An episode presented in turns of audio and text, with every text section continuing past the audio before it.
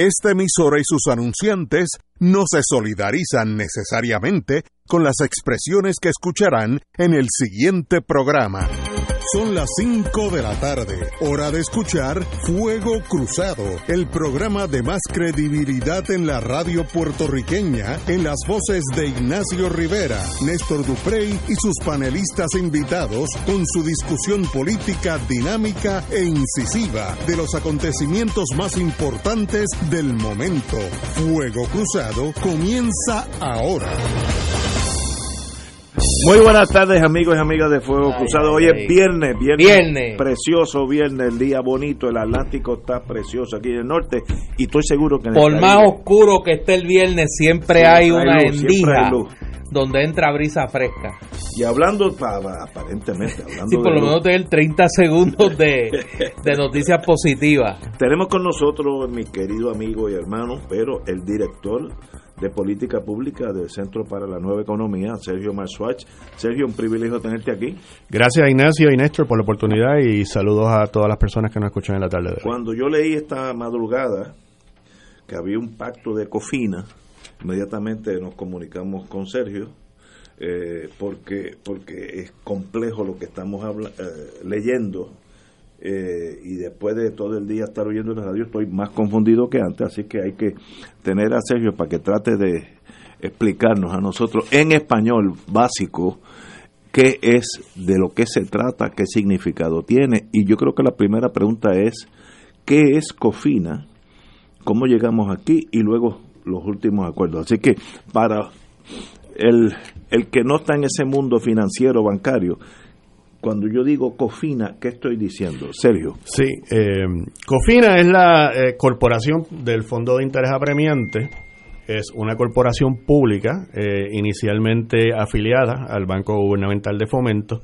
Se creó en el 2006 cuando, a raíz del cierre del gobierno, eh, se legisla en Puerto Rico por primera vez eh, desde antes de los años 30 eh, un impuesto a la venta. Y la idea era eh, que esta corporación pública iba a recibir eh, una porción de ese eh, impuesto a la Ese venta. impuesto a la venta. Y con eh, ese derecho que tenía, pues eh, ir a los mercados de capital, eh, coger dinero prestado, cuya fuente de repago anualmente iba a ser un pedacito de lo que todos nosotros pagamos eh, en- con el IBU, y coger ese dinero prestado para entonces saldar otra deuda. Ven cómo ya se va complicando la cosa, estamos complicando, eh, estamos tomando prestado para saldar una deuda que en aquel entonces se llamaba deuda extraconstitucional, que básicamente en Arroyo Habichuela eran préstamos que había otorgado el Banco de Fomento a otras entidades del gobierno de Puerto Rico, tanto del gobierno central como corporaciones públicas, y que no tenían fuente de repago. Esa medida, si yo no recuerdo mal, yo creo que yo estaba por allí todavía, es una, es, es una de las eh, medidas que se aprueba luego del cierre del gobierno. Correcto, correcto. La negociación entre Mayo del la- 2006. mayo del 2006, la negociación de la legislatura, que recordemos, la Cámara estaba controlada. Cámara y Senado estaban controlados por el PNP, pero en el Senado había ocurrido la, la división de los llamados senadores auténticos. La Cámara estaba controlada por el PNP, la presidía José Aponte. Y el gobernador Acevedo Vilá se nombró un comité de mediación Me acuerdo. sí. eh, que el acuerdo que logró era, entre otras medidas, esta, que el autor fue, creo que fue Toñito Silva, con el gobernador Acevedo Vilá. Y creo que José Aponte también José estu- Aponte, estuvo, sí. estuvo envuelto en esas negociaciones. Y recuerden también que esta fue, eh, eh, este fue cuando se impuso el IVO, eh, no te puedes También. olvidar el debate que si era 7 o 5.5%, porque 5.5. una versión de la ley decía una cosa y otra Exacto. versión decía otra. Eh, resulta que eh, la que se acabó probando era la del 7, aunque el- La negociación había sido en torno al 5. al 5, eh, Exacto. 5.5. Para, Este, para simplificar y, y yo entender, eh, el IBU es una venta, un impuesto a la venta, Es ingreso del gobierno. okay, que va a una alcancía especial. Correcto, que se llama COFINA. o que se llama Cofina. Es una alcancía que pues yo le, antes era un, un puerquito, ¿te acuerdas? Cuando éramos chiquitos. Pues a ese puerquito le llaman Cofina. Correcto. Y, y de ese dinero que va a caer en esa, esa alcancía lo voy a usar en parte para pagar la deuda extraconstitucional que eh, tenía. Eh, esa entidad, ese puerquito, por ponerle así, emite deuda a largo plazo. Se coge este, bono y paga. Y, y, los bonistas pues le dan un cambio, A cambio de esa promesa de pagarte a largo plazo, los bonistas te dan dinero hoy. Y con ese dinero que recibiste hoy, lo utilizaste para pagar deudas que tenía el banco de fomento que no tenía fuente de repago. Y, y, suena, la idea suena magnífica. Bueno, fue, fue parte, ¿verdad?, de unas negociaciones eh, técnicamente compleja y políticamente compleja, como dijo Néstor también, ¿verdad? ¿Qué, eh, año estamos hablando? 2006. Esto fue 2006. Eh, esto fue después del cierre del gobierno en mayo del 2006. Eh, ustedes se recuerdan que ese verano pues fue bastante álgido. se cerró el gobierno, hubo marchas, hubo protestas. El gobernador era este, Acevedo Vila. sí, el licenciado Aníbal Acevedo Vila. Y pues la idea básica era esa, eh, utilizar eh, este Una mecanismo para generar dinero, para coger bonos con contra ese dinero. Y pagar otra deuda que no tenía cuenta de repago. y eso fue en el 2006. Entonces, eh, y eh, eh, recuérdense, inicialmente el monto era 7%, ¿verdad? Este, eh, Que después se aumentó a 11,5%. A 11,5%. Sí, sí. Eh, un aumento considerable. Para que, cayera más en el porquito, cayera más. Exacto. y ahí fue que se comete lo que yo creo que es uno de los dos grandes errores en los últimos 25 años en términos de la política financiera fiscal de Puerto Rico. el el primero, en mi opinión, es haber hecho la reforma de salud sin una fuente de repago, eh, eh, ¿verdad? Es recurrente. No es que me oponga a la reforma de salud, es que nunca se identificó una, una fuente de repago recurrente eso para... eso fue bajo el gobernador Rosselló. Acuérdense que la idea inicial era eh, montar verdad una reforma de salud en Puerto Rico que iba a, aparearse con la reforma de, salud de Hillary Clinton que nunca llegó a suceder. Y, por lo tanto, cuando no llega, cuando no se aprueba la reforma de salud en Estados Unidos, mm. la reforma de salud en Puerto Rico se mantiene viva, producto de líneas de crédito del Banco, Gubernamental de Fomento, y, de otros ingresos no recurrentes. Y se crea una corporación pública precisamente para que administre financieramente la reforma de salud. O sea que yo creo que ese es eh, uno de los errores. Y el, y el otro error es este, Cofina. Y, y, lo digo porque... el otro error es este, ¿qué es este? Eh, Cofina, Cofina. ¿Por qué tú crees que Cofina? Porque Cofina después se utilizó, eh, se desvirtuó su propósito inicial, como tiende a pasar.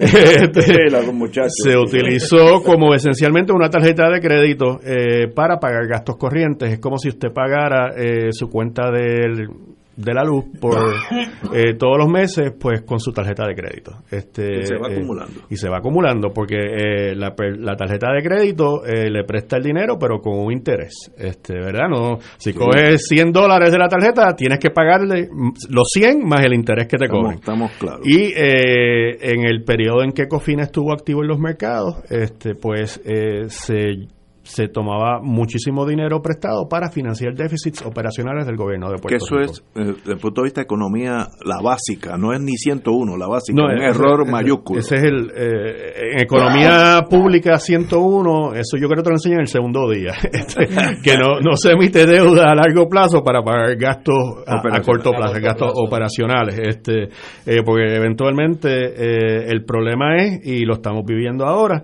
eh, tenemos eh, una serie de obligaciones, si lo miras como un estado de situación del país de Puerto Rico, tenemos en el lado de las obligaciones, tenemos 17.637 eh, millones, es la cantidad que fue certificada oficialmente por la Corte Federal. ¿Ese dinero está dónde? ¿O, de qué? Bonos que se emitieron de Cofina. De Cofina. Y no tenemos nada en el lado de los activos que se compró con eso. Porque se utilizó para, como dije, en su mayoría, gastos operacionales o saldar deuda existente que no tenía fuente de repago. Eh, Cofina debe en papeles 17 billones de dólares. Correcto. Y esto es al 4 de mayo de 2017, que es cuando se radica la petición de quiebra bajo el título 3 de promesa. Esa es la cantidad oficial eh, de dinero que debe el gobierno, de que debe Cofina. Eh, y en verdad, pues la debemos todos los puertorriqueños, porque se paga, como dije, con el, el IBU. eventualmente se fue cambiando el impuesto sobre las ventas y uso, como dije, ahora está en 11.5, de ese 11.5 un punto porcentual va para los alcaldes, medio punto va para el Fondo de Asistencia Municipal, que fue un fondo que se creó para ayudar a los municipios a pagar sus deudas 4.5% va directo al Fondo General, al gobierno, y 5.5% del 11,5% que pagamos está prendado a eh, los bonistas de Cofina. Eh, estos bonos, eh, a diferencia de los otros bonos que han sido, que son objeto del proceso de, de título 3, eh, como desde el inicio se creó un mecanismo que sacaba ese dinero de las arcas del gobierno de Puerto Rico y no los metía al Fondo General, sino que iban directo a la gente cobrador en Nueva York, pues desde mayo para acá eh, se han depositado alrededor de 1.200 millones de dólares en, en, ese, en ese fondo de depósito eh, en el Bank of New York, que es el trustee, que es el agente, y eso era parte del litigio, quién se iba a quedar con, ese, billón. Con ese dinero, correcto. Ok, y estamos, cuando empiezan a tener los problemas, ¿en qué año estamos? Empezamos en el 2006 con la ley de Cofina. Sí. ¿Cuándo empieza a usarse como una tarjeta de crédito? Pues yo te diría que ya, ya para el 2008 ya se estaba utilizando básicamente eh, y durante todo el cuatrenio eh, de, Luis Fortuño también, aunque a él no le gusta admitirlo, eh, la mayoría de las emisiones de Cofina fueron entre el 2009 y el 2011. básicamente. o sea que ya cuando llega García Padilla, pues lo que quedaba era muy poco de margen en, en, ese, en ese mecanismo. Perdóname, Celio, el por si, si fuéramos a dividir en, en por cientos, o en el, el, monto de la deuda total de Cofina, ¿quién, ¿quién tomó qué o cuánto? De los gobernadores que ah, tendría tendría que ver las estadísticas pero la mayoría fue bajo Fortuño. Yo sí yo te diría que sí mirando aquí a ojo o sea mirando como te dije el, filing que se hizo en la corte de quiebra este la mayoría de las emisiones fueron entre el 2009 y el 2011 que fueron el cuatro años de, Fortuño aunque eh, bajo Aníbal se hicieron cuatro emisiones también este el menos que hizo fue Alejandro porque ya no quedaba. Lo que quedaba era casi lo nada. quedaba era, muy poco en el era, Había que aumentarle el margen, ¿te acuerdas? Se hablaba mucho de aquello, sí. Eh, otras palabras, si yo estoy entendiendo bien, Cofina, la idea era buena y el uso fue lo que lo, lo perjudicó. Bueno, eh, Cofina surge como parte de un acuerdo político, como ah. dije, y, y, la idea era pues buscarle una fuente de repago. Eh, a, esos préstamos que había hecho el Banco de Fomento que no tenían fuente de repago. Y si lo hubieran dejado ahí, pues eh, la cosa tal vez hubiera funcionado bien. Pero al ya empezarlo a utilizar para eh, pagar déficits este, operacionales, eh, pues te crea un desfase, como dije, eh, acabas con una deuda 30, en el caso de Cofina algunos bonos tenían hasta un vencimiento de 40 años. Eh, eh, en el lado de los liabilities, de las obligaciones del Estado, y en el lado de los activos no tienes nada. Eh, o sea que, porque se utilizó para pagar eh, nómina, para saldar cuentas viejas, no para construir los activos que uno imaginaría, ¿verdad?, que el gobierno debe, debe construir. Estamos hablando de escuelas, obviamente, hospitales públicos, carreteras, puentes, el tipo eh, de activo público que sirve de plataforma para el desarrollo y el crecimiento económico. Tenemos que ir a una pausa, regresamos con la historia, la verdadera historia de Cofina, tal vez podamos hacer una película si tenemos en Hollywood de esta tragedia y, vamos a ir paso a paso hasta el día de hoy. Vamos a una pausa.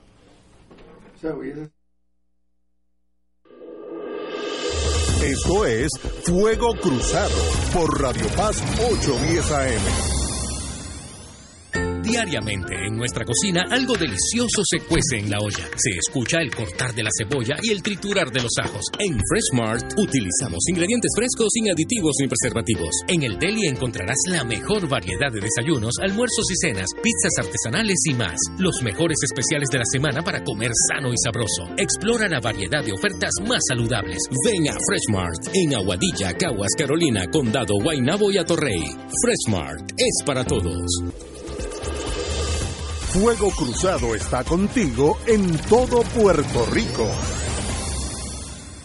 Llega a Puerto Rico Anat Cohen, virtuosa clarinetista y una de las más importantes músicos del jazz del mundo, para una única presentación el domingo 11 de noviembre. Un concierto especial en el que Anat Cohen, acompañada de extraordinarios músicos del Brasil, presentará un fascinante recorrido por uno de los más hermosos géneros de la música brasilera, Anat Cohen y Choro Aventuroso. Domingo 11 de noviembre, Sala Sinfónica Pablo Casals. Boletos en tiqueterapr.com y en el Centro de Bellas Artes de Santurce. La Parroquia y Academia Espíritu Santo de Levitown presentan a Andy Montañez en Viva la Navidad.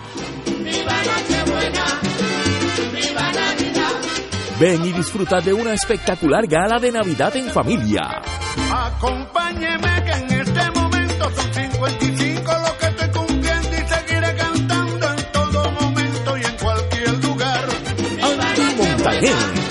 Viva la Navidad.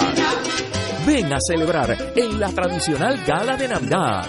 Viernes 7 de diciembre, 7 y 30 de la noche en la Parroquia Espíritu Santo de Levittown.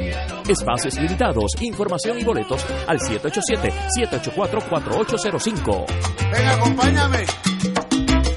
Vamos a disfrutar. Auspician Grafiarte, Seminario Católico El Visitante, Teleoro Canal 13, Oro 92.5 FM y Radio Paz 810 AM.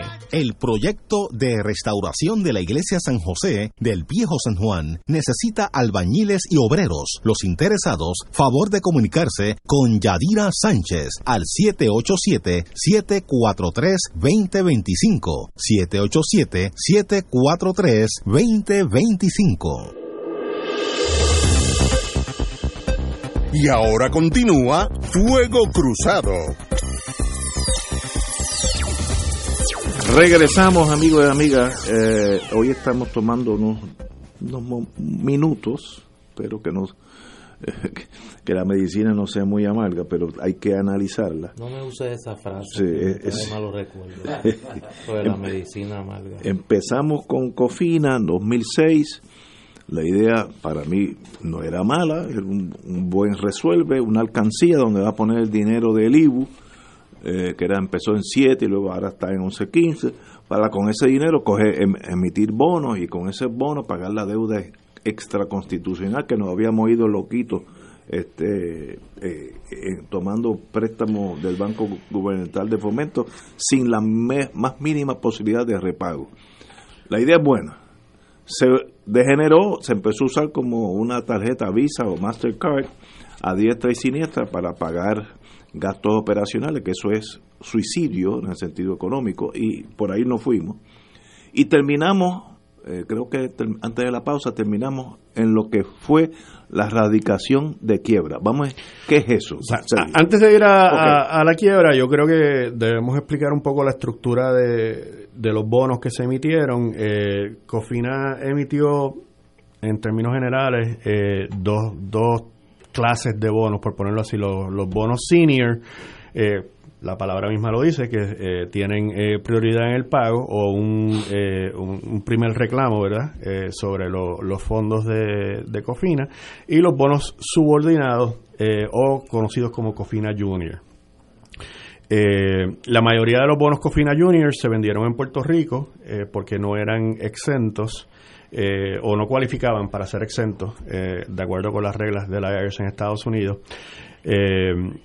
Además de eso, tanto los bonos senior como los bonos subordinados se dividen a su vez en dos clases de bonos. Están los bonos que pagan interés corriente, lo que en inglés se llama current interest bonds, que pagan efectivo todo cada seis meses, te hacen un pago eh, de interés, y están los bonos de apreciación de capital. Son unos bonos que eh, en vez de pagar in- interés en efectivo a los bonistas, el bonista obtiene el rendimiento de su inversión comprándolo a un descuento eh, significativo. ¿Qué quiere decir eso? Pues si yo voy a comprar 5 mil dólares de bonos de Cofina, eh, en vez de pagar 5 mil dólares, pues tal vez pagaba mil. Y a 40 años me pagaban 5 mil. Entonces la diferencia representa el rendimiento en mi inversión, ¿verdad? Este, y eh, esas son la y esto es importante porque la reestructuración se divide así este y por eso es que lo estoy mencionando En estos dos Eh, tipos de bonos. eh, sí, esencialmente son cuatro. Son Este, cuatro eh, sí, porque son eh, dos cash eh, current pay eh, que pagan en efectivo, uno senior y uno junior, y dos de apreciación de capital, uno senior y uno junior. En total, si sumamos esas cuatro eh, categorías de bonos, son 17.637 millones de dólares, o como se dice en la calle, 17 billones de dólares en principal nada más. Eso no toma en consideración el rendimiento ni el interés eh, de los bonos. Eh, en mayo 4 del 2017, el gobierno de la administración Rosselló determina que ante el potencial de litigio que existía entre el conflicto, principalmente con los bonistas de obligación general, eh, que decían que ese dinero de Cofina se había desviado inconstitucionalmente eh, de las arcas del Fondo General para beneficiar a un grupo de bonistas cuando, según los bonistas de obligación general, ellos tenían una prioridad constitucional sobre los fondos del gobierno. Eh, pues para evitar eh, caer en ese litigio eh, y tirarle el muerto, por decirlo así, en arroyo habichuela a la corte, se va bajo el título 3 de promesa, que crea, como todos ustedes saben, un mecanismo especial para el ajuste de las deudas de Puerto Rico. Esto fue una ley que se pasó en el 2016 bajo la administración de Barack Obama.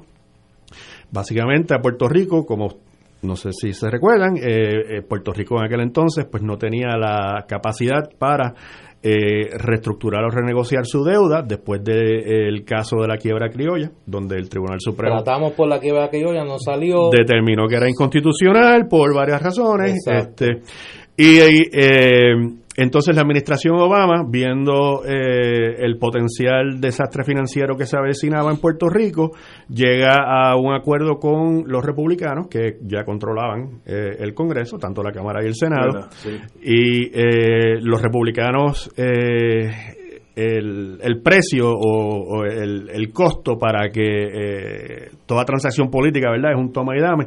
Eh, pues lo que los republicanos pidieron es que ok le vamos a otorgar a Puerto Rico esa, esa, ese poder para que radique la quiebra a cambio de imponerle una junta de control fiscal. Y eh, efectivamente eso fue lo que acabó sucediendo. Pues el 4 de mayo del 2017 el gobierno radica eh, eh, la quiebra eh, de Cofina y se comienza un proceso en el Tribunal eh, de Distrito Federal supervisado por la juez eh, Laura eh, El, que- el gobierno de Puerto Rico va al tribunal y le dice, mire, eh, Cofina no no es viable, vamos a declararle No, no, no es que no fuera ¿Cómo? viable. Eh, el asunto era que ya había, eh, se estaba, y de hecho, eh, este litigio, to- eh, una de las condiciones es que se acabe, es que eh, había dos grupos de bonistas que estaban diciendo, ese pote de dinero es mío.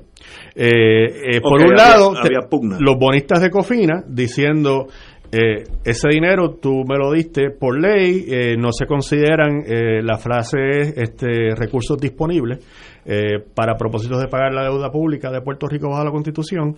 Los bonistas que eran dueños de los bonos de obligación general estaban diciendo, no, tu interpretación de la Constitución es incorrecta, eh, yo tengo una prioridad absoluta de acuerdo a la Constitución de Puerto Rico porque eh, yo eh, tengo bonos donde se eh, empeñó eh, la buena fe y el crédito eh, del gobierno de Puerto Rico y eso es lo que la Constitución le da preferencia. Ante ese conflicto, eh, dado que ya el gobierno de Puerto Rico había dejado de pagarle a los bonos de obligación general, porque el, el Fondo General estaba bien finito, pues decide erradicar la quiebra en Cofina para dilucidar este, este evento a través de un proceso ordenado en las Cortes bajo el título 3. ¿Cuánto de la deuda del gobierno de Puerto Rico estaba eh, garantizada por Cofina? Eh, bueno, 17 billones de los 70 billones que estamos, de eso es lo que estamos hablando, que es una cantidad significativa eh, de dinero. Es el Eh, pedazo más grande. Es el pedazo más grande. Ahora mismo es más, eh, de hecho es más grande que los bonos de obligación general. Este, Dieci- eh, sí. 17 billones es, es- es de 70 y... lo que estuvo en la- lo que está en la, en la- lo que En- estuvo en la en la alcancía De Cofina. Bueno, lo que emitió de deuda. Lo Lo que emitió, emitió sí, Cofina sí. de deuda. La deuda de, Si, hubiera- si lo hubiera tenido la alcancía no tenía que irse aquí ahora. Perdón, esa es la deuda de Cofina, 17 billones. Correcto. El resto, hasta 72, 73, Son distintas entidades, Obligaciones incluyendo eh, generales. Eh, no, el- las obligaciones generales, eh, están también las corporaciones, Corporaciones públicas, públicas. carretera, Carretera, autoridad de edificios públicos, eh, energía acueducto, eléctrica. energía eléctrica, este, y ahí va sumando, papá. Ahora, al final del camino, eh, sí, para propósitos legales, eh, ¿verdad? Hay una distinción, ¿verdad? Eh, que entre cuál es el, el deudor. Pero en términos económicos, eh, al final del camino el dinero sale de un solo bolsillo, que es la economía de Puerto Rico. Eh, sea para pagarle a través del IBU, ¿verdad? De lo, de lo que pago cuando compro eh, cualquier cosa, una camiseta, eh, o eh, lo si el bono se paga eh, a través de mi cuenta de luz todos los meses, eh, sigue saliendo del mismo bolsillo, ¿verdad? Eh, del bolsillo de Sergio Mersuach y de la misma economía, de la economía de Puerto Rico, porque ni energía eléctrica, ni edificios públicos, ni acueductos hacen negocios fuera de Puerto Rico. O sea que eh, ese es un punto que es importante eh, tener en consideración cuando se mire en la reestructuración de la deuda, que aunque sí técnicamente, en términos legales, eh, los emisores y los deudores son entidades legales con aparte, ¿verdad? Tienen personalidad jurídica, Sí, como dicen los abogados, diferente. Eh, en términos económicos, si miras el análisis, el, el, el dinero sale de la misma economía, que es la economía de Puerto Rico, que lleva 12 años en recesión, desafortunadamente. Eh, pues al, al radicarse el proceso, pues comienza un proceso larguísimo, complicado. Este, eh, la juez... eh, ya estamos en el tribunal de quiebra con la juez Swain. Swain, eh, bueno, acuérdate que técnicamente no es el tribunal de quiebra. eh, Sí, eh, pero- ella, ella está eh, en la corte de distrito, Sí, sí. pero viendo un caso de quiebra. O sea, Sí. este embeleco que creó el Congreso también es medio complicado. cosa- Es un proceso de quiebra bajo la ley promesa. Bajo la ley promesa, Sí. la ley de, de quiebras territoriales, como, Territorial. como dice la misma ley, y no quiero meterme en cuestiones políticas, eso es lo que dice Pero la ley. espérate, espérate, que tengo que hacer una pausa aquí porque que está en una confusión. Ignacio, ¿por qué que dice ley de quiebra territorial? Ah, no, no, no, a mí no me pregunte eso. ¿Por qué no dice ley de quiebra del Estado Libre Asociado? Ah, oye, sí, sí, sí. No, pero yo no voy a entrar en eso ahora porque, pero me, cuando Sergio lo dijo, me llamó la atención. Pues Sí, dije, yo ah, no. sentí como que Sí, un- como que. Pero- un jalón. Eso es lo que dice, eso es lo que dice No, la- lo dice como siete veces en las primeras páginas la para que no quede duda. Eh, Esto es un mecanismo que se creó para los territorios, básicamente. O sea que, entonces, eh, y como dije, es un mecanismo complejo, eh, eh, es un litigio en el Tribunal de Distrito regular, pero aplican las reglas de quiebra. La jueza que lo está viendo, de hecho, es una jueza eh, del Distrito de Nueva York, que no es una jueza de quiebras, pero que estuvo en algún momento en su carrera eh, como juez de quiebra, o sea que Y tiene que conoce- que el- conoce, exacto. el. Este, ¿Y, y, y qué ha sucedido en ese tribunal en, est- en los últimos Bueno, la, la años? jueza, eh, ella nombró una serie de grupos de negociación o de mediación entre los distintos acreedores a ver si eh, se podían llegar a algún tipo de acuerdo o transacción, eh, dado que ese mecanismo usualmente es preferido a tener que ir a litigar, ¿verdad?, en, eh, en la corte. Eh, ella también es la juez que, acuérdense que está a cargo de la quiebra de energía eléctrica este, y del sistema de retiro. O sea que, eh, Wow. eh, eh, o sea que Tiene tiene, un trabajo. docket bastante, como se dicen los abogados, bastante pesado. O sea, tiene bastante. Y creo que el de carreteras también está, Está por ahí O sea que también. también, o sea que esta señora, pues, obviamente el- la ley promesa dice que el, el juez presidente del Tribunal Supremo la nombra, o sea, la nombró el Chief Justice Roberts. Eh, yo creo que Roberts le va a deber varios favores a esta jueza porque, eh, en verdad, es, es un tostón, es un- son unos litigios complicados. Pues volviendo a nuestra historia, eh, empiezan las partes a radicar mociones, a declarar quién tiene derecho a qué, pero a la misma vez hay un proceso paralelo eh, supervisado por el tribunal eh, entre los bonistas, eh, distintos grupos de acreedores, incluyendo eh, un grupo que representa pues a los bonistas de Cofina eh, y eh, un grupo que representa al gobierno de Puerto Rico y creo que también el, la Junta de Control tiene algún tipo de representante, no estoy seguro en este proceso.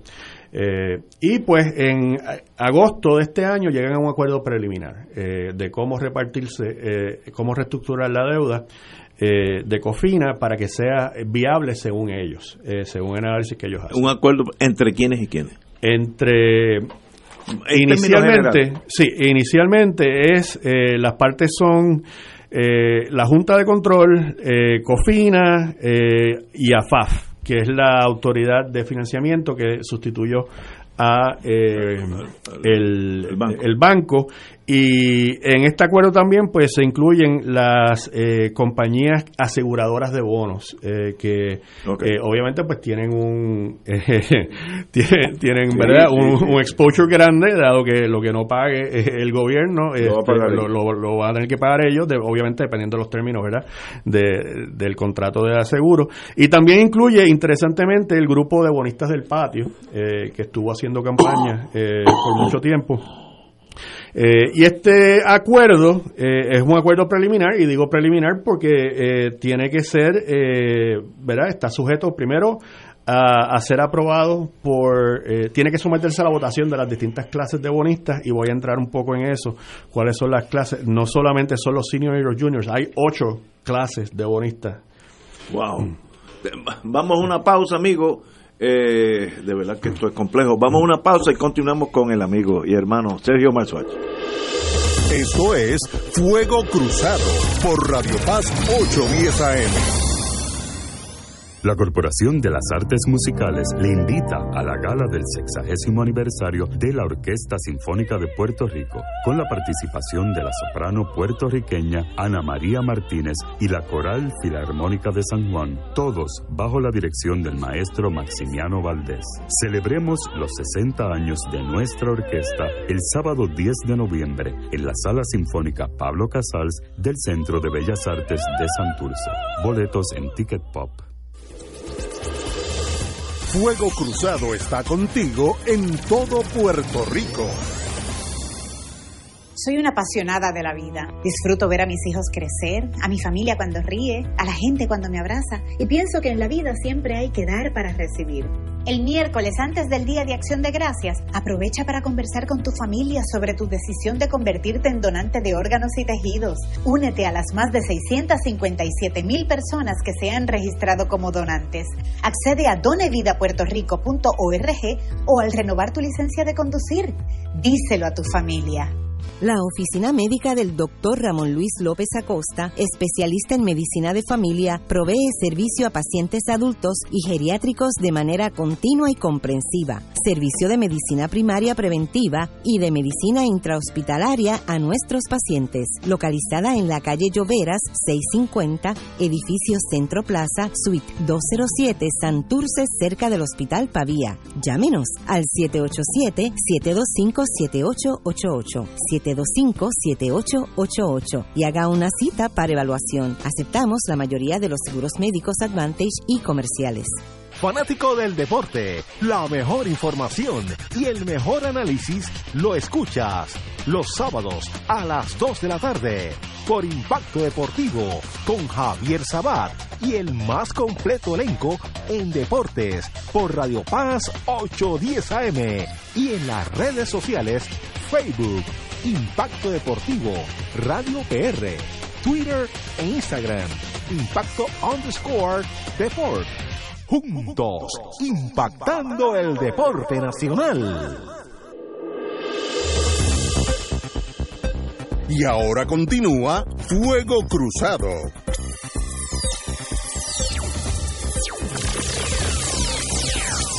Regresamos amigos y amigas Fuego Cruzado. Nos quedamos en que ya la alcancía de lo que iba a ser Cofina y su dinero que entraba del IBU, eh, dada su mal uso, terminamos en el Tribunal de Quiebra bajo la señora juez Swain. Varios grupos, ella, juez de quiebra, regularmente hace que la gente hablen y se entiendan antes de ella bajar con, con el machete y yo creo que ella trató de o ha tratado de que haya un acuerdo entre todos. Ahí nos quedamos. Sergio. Sí, entonces eh, tengo que mencionar también que entre las partes, obviamente, del acuerdo preliminar, que eh, la primera versión fue en agosto y la, la más reciente se firmó en septiembre 2021 de este año, eh, está pues un grupo de bonistas, obviamente, eh, la mayoría eh, fondos de inversión de Estados Unidos, en su mayoría pues los llamados fondos buitres, que compraron probablemente pues muy a descuento estos bonos, eso en comparación pues con el bonista que lo compró en la emisión inicial de la deuda, que usualmente pues eh, se vende a, a lo que se llama en la industria el face value, que pues si es un bono de mil dólares, pues lo compras a mil dólares. Eh, estas personas lo más probable lo compraron a centavos en el dólar.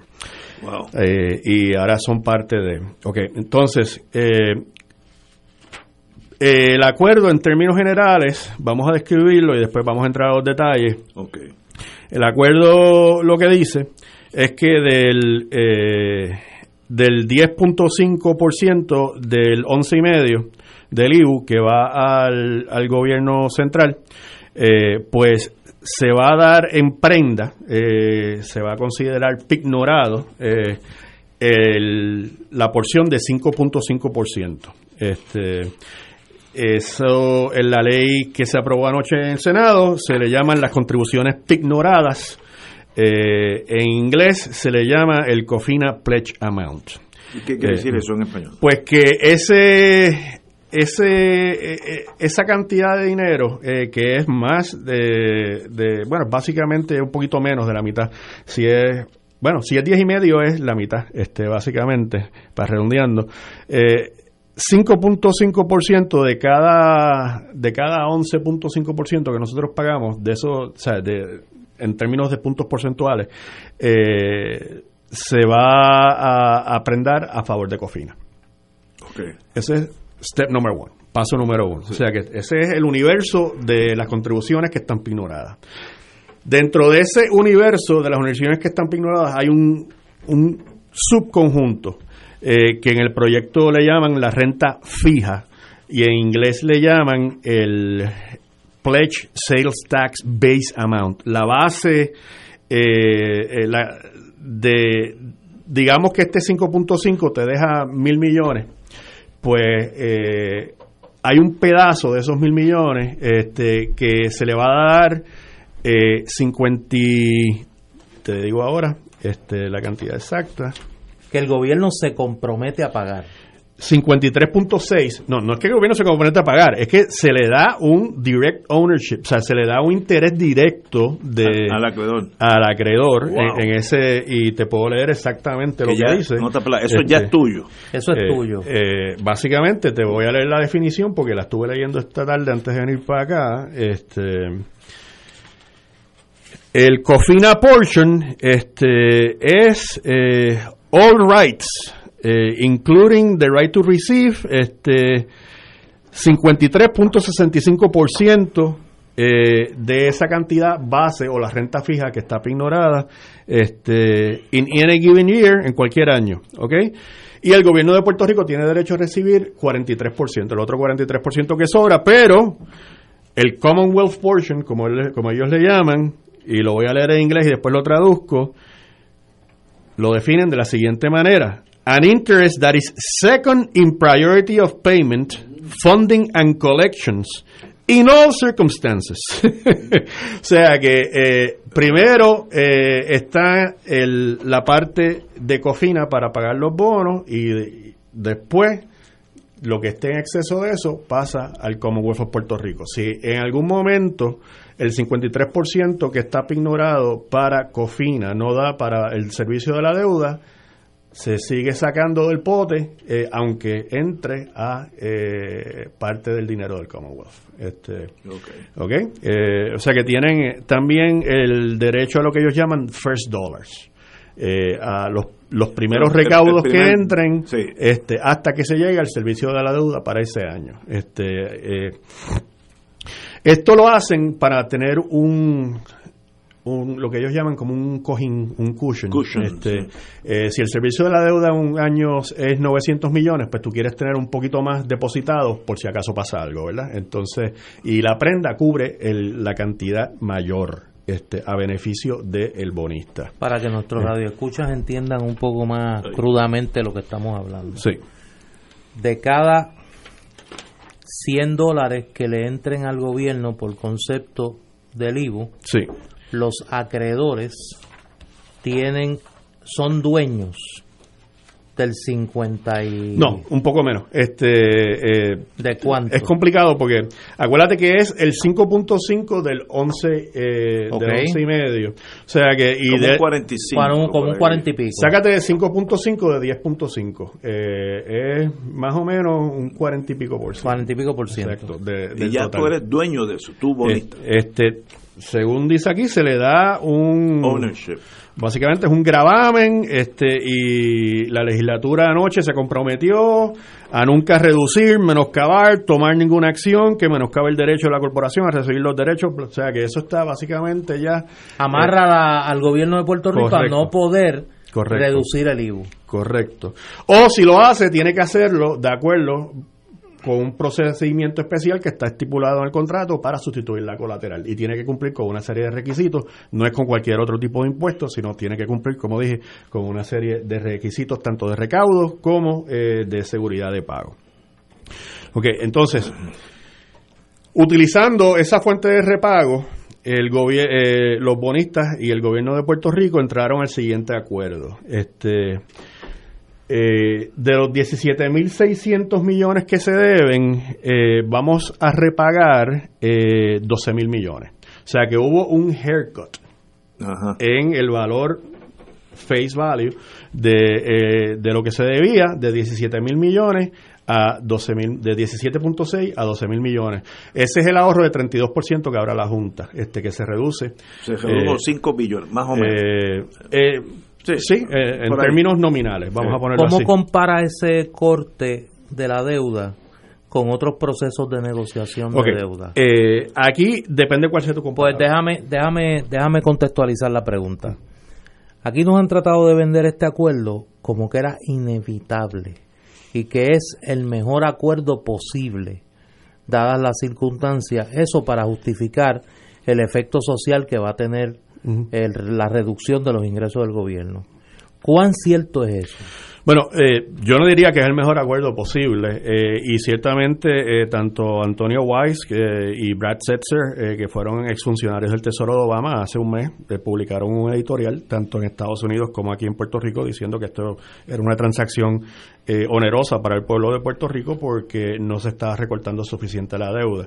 Obviamente, este asunto de recortar suficientemente la deuda no es una ciencia exacta, este, aunque parezca que hay muchos números, o sea, tienes que hacer unas proyecciones económicas que siempre van a estar sujetas a un grado de incertidumbre. Eso es número uno.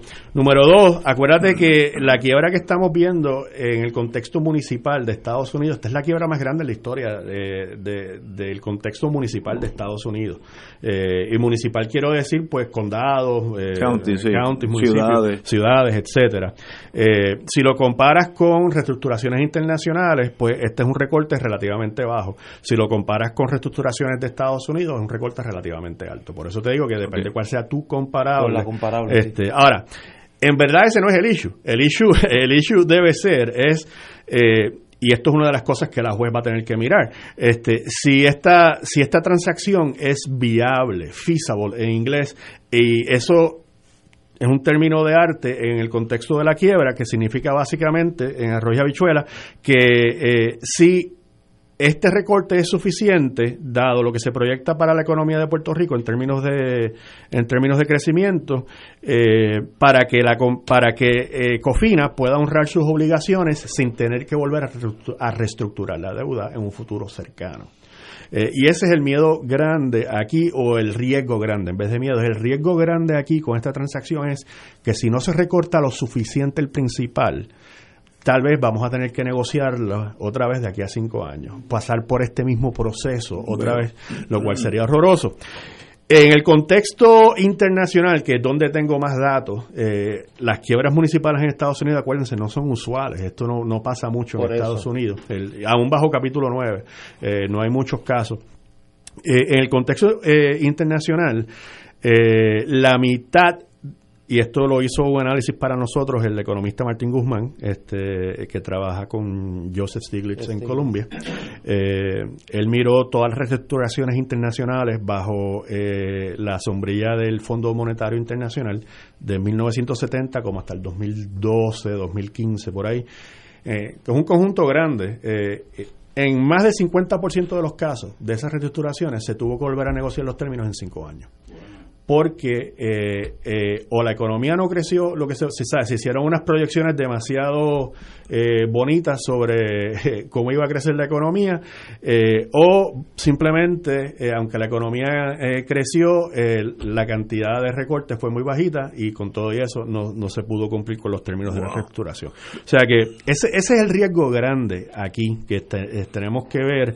Eh, no es entrar a una transacción por entrar a una transacción, es si esta transacción verdaderamente Es- es, es viable, viable, si es- dado lo que se espera para la economía de Puerto Rico durante los próximos 30, 40 años. Eh, Tenemos que ir a una pausa, regresamos con el amigo Sergio Mazoch. Fuego Cruzado está contigo en todo Puerto Rico. El Colegio de Ingenieros y Agrimensores de Puerto Rico existe para velar por tu seguridad y bienestar. Somos la institución que por 80 años ha estado trabajando para que recibas un servicio de calidad profesional por parte de los ingenieros y agrimensores. Puedes siempre acudir a nosotros cuando no recibes ese servicio que esperas de un profesional de la ingeniería o la agrimensura. Somos tu defensa. En el colegio existimos por ti.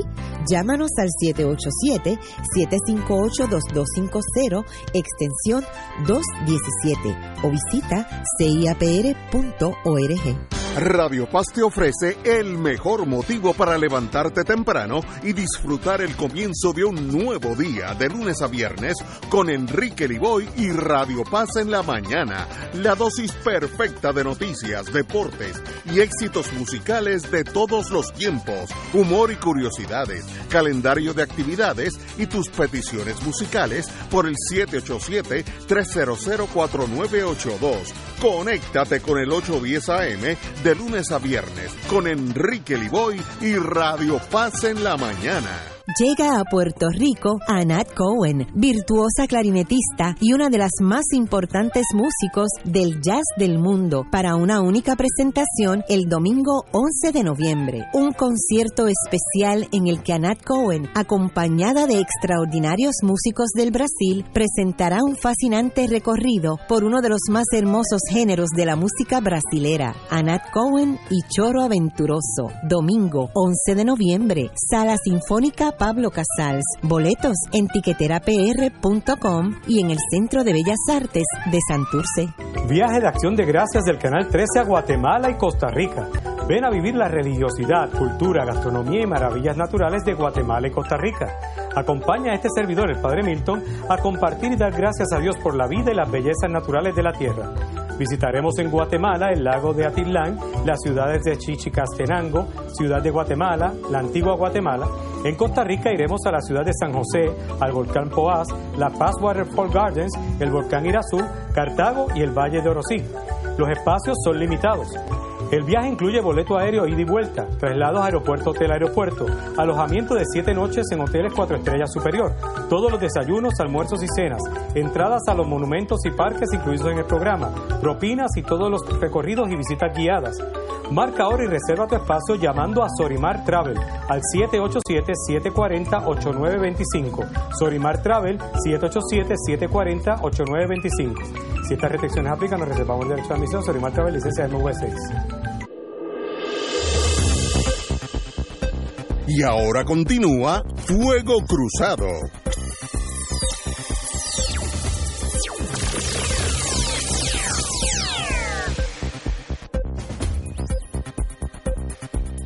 Regresamos, amigos y amigas de Fuego Cruzado. Tengo varias preguntas aquí para Yo hacer. No, no vamos a hacerla ahora, pero en la, la, la otra parte del programa lo haremos, eh, porque estamos explicando el muñeco, cómo es que la alcancía se genera, qué se le entra a la, a la alcancía y más importante, qué es lo que sale.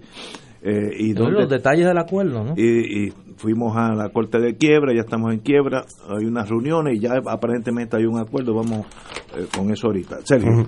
Entonces, eh, el acuerdo es el siguiente. eh, los acreedores de Cofina, para propósitos de lo que técnicamente se llama el plan de ajuste, se dividieron en ocho en nueve categorías. Este, y cada categoría va a recibir eh, un intercambio eh, de bonos y efectivo, en algunos casos, eh, diferentes, dependiendo de su seniority. Este, las clases de acreedores son nueve, como les dije. Están pues los senior Cofina Bond Claims, los senior Cofina Claims de asegurados por AMBAC, los senior Cofina Claims asegurados por National, los senior Cofina Claims que son tributables. Entonces están los junior Cofina Bond Claims, los Junior Cofina Bond Claims asegurados por AMBAC, los Junior Cofina Bond Claims que son tributables, eh, una un, un acreedor que no conozco, que es el GS Derivative Claim, eh, no sabemos quién es, pero es bastante junior. Y al final, pues, los General Unsecure, que esos probablemente no cobren nada. Eh, eh, pero básicamente la estructura de la transacción es entonces crear u- eh, una, un- una serie de bonos nuevas, Nuevos. eh, nuevos que se van a llamar New Cofina Bonds este, y se van a intercambiar por los bonos existentes eh, que tienen eh, estos bonistas. Eh, estos bonos nuevos eh, vienen en, en dos clases también. Este, eh, de los 12 billones que se van a se van a intercambiar, a emitir, eh, 9 billones eh, son bonos, eh, y ese es el valor par, el valor face, eh, se van a emitir eh, con pago de interés eh, en efectivo. Y 2.9 billones se van a emitir como bonos de, aquí- de apreciación de capital. Eh, ¿Qué quiere decir eso? Para el pues que de, de tu claim, si tu claim son, eh, digamos, 100 mil dólares que tú Ujú. tienes de bonos de cofina, eh, pues en términos generales, porque vuelvo y repito, hay después hay una hay unos tecnicismos que depende de la de dónde caigas en, en, en, en la prelación eh, que se hizo. Eh, 75% de, o sea, 75 mil dólares de los 100 mil eh, te los van a, eh, del, del claim tuyo, este, te lo van a dar en del claim tuyo después de coger el haircut, perdona. O sea que eh, el claim primero, acuérdate, se recorta de 17 a 100, que es 32, o sea que vas a 68. Exacto. De ese 68, tres cuartas partes eh, te los darán en bonos que pagan interés corriente cada seis meses. Y lo que queda, el 25% que queda, es en bonos que se eh, se van acumulando eh, interés hasta que vencen. Este, eh, para darle los términos rápidamente de las cuatro de los cuatro clasificaciones, los bonos de interés corriente eh, van a pagar interés este cada cierto tiempo, usualmente es cada seis meses, y tendrán un vencimiento de 16, 22, 35 y 40 años. Eh, dependiendo, parece que los bonistas van a poder escoger. Eso sería vencimiento en el 2034, 2040, 2053, 2058, mientras que los bonos de apreciación eh, de capital van a tener un término de 9, 15, 31 y 33 años. O sea que el vencimiento sería en el 2027, en el 2033, en el 2049 y en el 2051. Eh, Eso es para pagar esta deuda de 12, la nueva deuda. Exacto, sí. Este, una vez se reduce de 17 a 12, estos 12 mil millones eh, se van a eh, se van a fueron por pagar con una emisión de bonos nuevas a cambio de que tú entregues tus bonos viejos. Eh, esto todo tiene que ser aprobado por el tribunal. Eh, digo, primero por los bonistas, por cada una de las clases, aunque bajo el título 3 eh, provee que si solamente, ah, o sea, lo que necesitas es una sola clase cuya cuya eh, acreencia vaya a ser eh, menoscabada, que esté de acuerdo con la transacción, eh, pues se aprueba el plan de ajuste.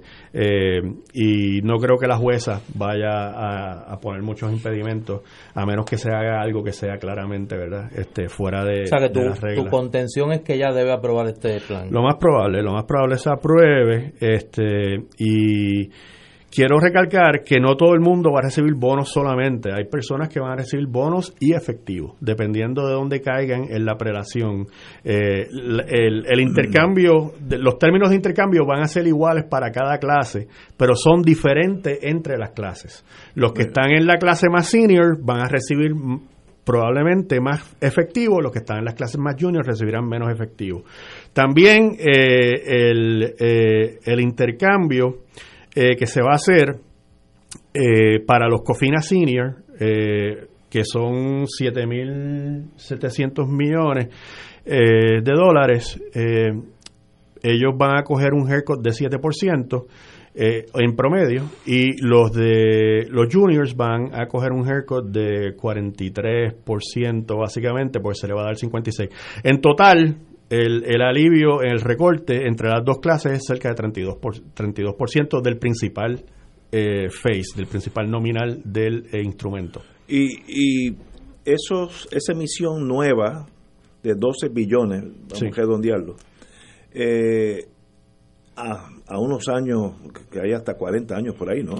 Sí, algunos, algunos de los, como dicen en inglés, de los tranches de, de, de los paquetes de bonos, sí, se vencen en el 2058. Y es, pregunto en, en- en mi ignorancia, ¿es un buen negocio de esos 12 billones, cuántos se pagarán a fin de los 50 años?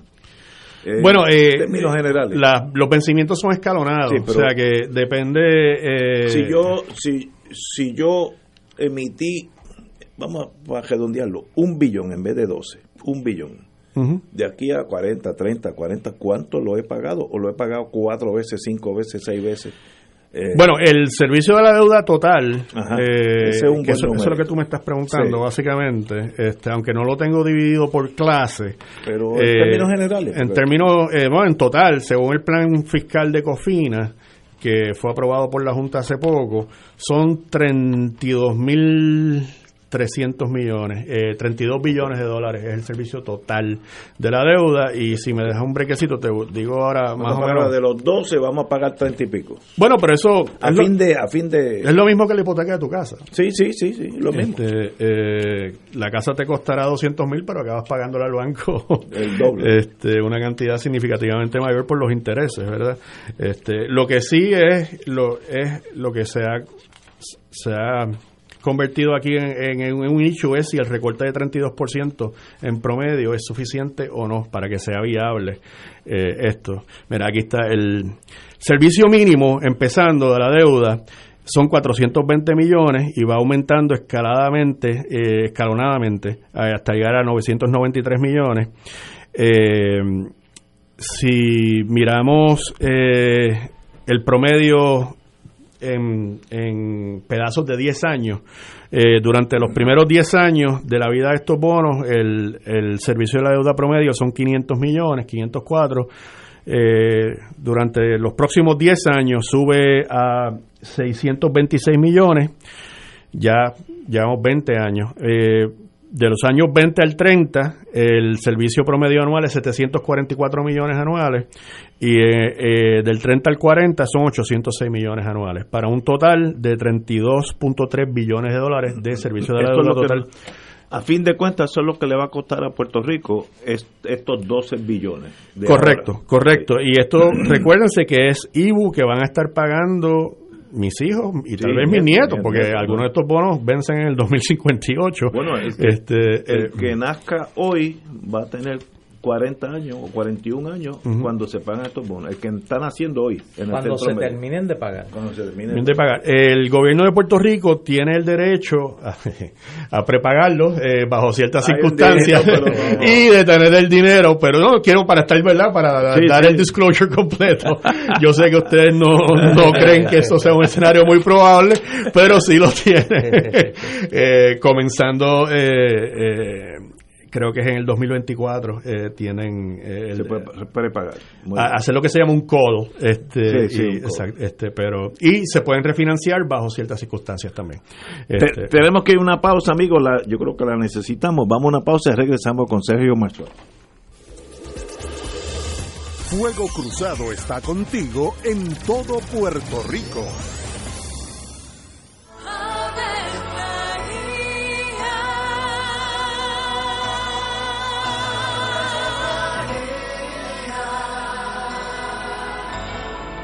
El ángel del Señor anunció a María. Y ella concibió por obra del Espíritu Santo. Dios te salve María, llena eres de gracia, el Señor es contigo. Bendita tú eres entre todas las mujeres, y bendito es el fruto de tu vientre Jesús. Santa María, Madre de Dios, ruega por nosotros pecadores, ahora y en la hora de nuestra muerte. Amén. He aquí la esclava del Señor. Hágase en mí según tu palabra. Dios te salve María, llena eres de gracia, el Señor es contigo. Bendita tú eres entre todas las mujeres, y bendito es el fruto de tu vientre Jesús. Santa María, Madre de Dios, ruega por nosotros pecadores, ahora y en la hora de nuestra muerte. Amén. Y el Verbo se hizo carne. Y habitó entre nosotros. Dios te salve María, llena eres de gracia, el Señor es contigo.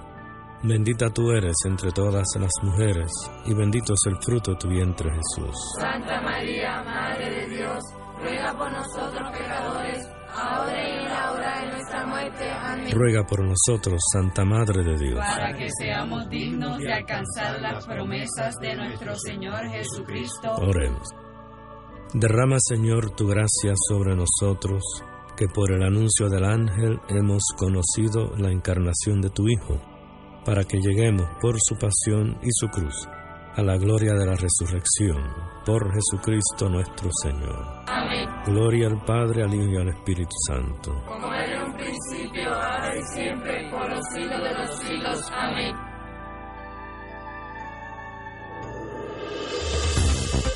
Aquí la llama se enciende cada tarde a las 5 porque escuchas Radio Paz 810 AM, WKBM San Juan y retransmite en diferido WOROFM Corozal San Juan, la Casa de Fuego Cruzado, el programa de más credibilidad en la radio puertorriqueña. Y ahora continúa Fuego Cruzado. El siguiente segmento es una entrevista pagada. Amigos y amigas, después de la explicación que nos ha dado Sergio Marzuach, necesitamos un paréntesis médico. Y hoy tenemos con nosotros la distinguida amiga Jainet Rivera de Triple S Advantage. Eh, y esta joven viene a hablarnos sobre los beneficios que tienen para ustedes y a mí con la Alianza por la Salud del Pensionado. Saludos, Jainet. Cuéntanos, ¿qué beneficios tienen para los beneficios de la Alianza? Hola, buenas noches y saludos a todos. Muy buenas. Nosotros tenemos muchos beneficios con este nuevo producto, pero primero quisiera comenzar recalcando la importancia que tiene para nosotros en Triple S Advantage la salud de cada uno de nuestros asegurados. Hemos trabajado arduamente con nuestros proveedores para mejorar nuestros servicios y hoy podemos celebrar que llegamos a las 4.5 estrellas de un total de 5 en el programa de calidad de CMS. ¿Qué quiere decir 4 puntos estrellas? 4.5 estrellas. Sí, pues mira, para el beneficiario de Medicare con partes A y B que nos escucha, esto es sinónimo de calidad en su cuidado. Así que en este nuevo periodo de afiliación, Triple S Advantage con su producto Alianza trae una variedad de cubiertas disponibles que tienen más y mejores beneficios para nuestros eh, radioescuchas. Comenzando con 300 dólares de ahorro anual en la parte B. Y esto lo que significa es más dinerito en el cheque del Seguro Social. Jainet, ¿y qué otros beneficios traen ustedes? Además de los 300 dólares de ahorro anual, tenemos 1000 dólares para espejuelos con libre selección. Así que pueden escoger el modelo que más les guste y lo pagan con estos mil pesitos. Wow. Tienen 2.500 dólares para servicios dentales comprensivos y esto no es otra cosa que las cajas de dientes, cirugías, restauraciones, entre otros servicios. También tenemos 600 dólares para medicamentos fuera del recetario, que son los conocidos como OTC. OTC, y estos los pueden comprar sin receta. Ahora que este año tienen de todo. ¿Qué otros beneficios tienen ustedes este año? Tenemos muchos beneficios, así como lo escuchas. Y como la salud es lo más importante y nosotros queremos que nuestros pensionados tengan sus condiciones bajo control, les estamos dando cero copago. Esto significa que no pagan nada en medicamentos de cuidados selectos ni en los medicamentos genéricos. No pagan nada tampoco en las visitas al médico primario ni a los especialistas, pero esto se pone mucho mejor porque en estas visitas a los especialistas no se necesitan referidos y tienen hasta 20 viajes ida o vuelta para las citas médicas. Y estos, y estos son todos los beneficios que ofrecen ustedes en la Alianza por la Salud del Pensionado. No, claro que no. En un plan de verdad como Triple S Advantage, cuentas con sobre 11.000 proveedores al cuidado de tu salud, entre los que están hospitales, médicos, laboratorios, farmacias y muchos otros.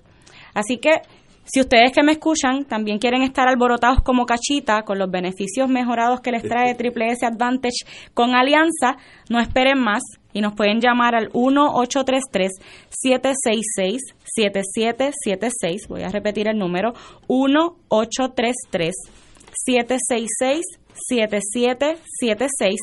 y únete a Triple S Advantage, el plan que te cuida de verdad. Sacar 4.5 de un máximo de 5 es A en conducta en- cuando yo era, estaba en la escuela. Eso Así que es ustedes han sacado A en conducta en, en este servicio médico a los pensionados. Un Y privilegio. seguiremos trabajando para llegar a esas cinco estrellas. Un privilegio, Jainet Rivera, tenerte aquí con nosotros. Gracias, gracias. a Muy buenas tardes. El pasado segmento fue una entrevista pagada.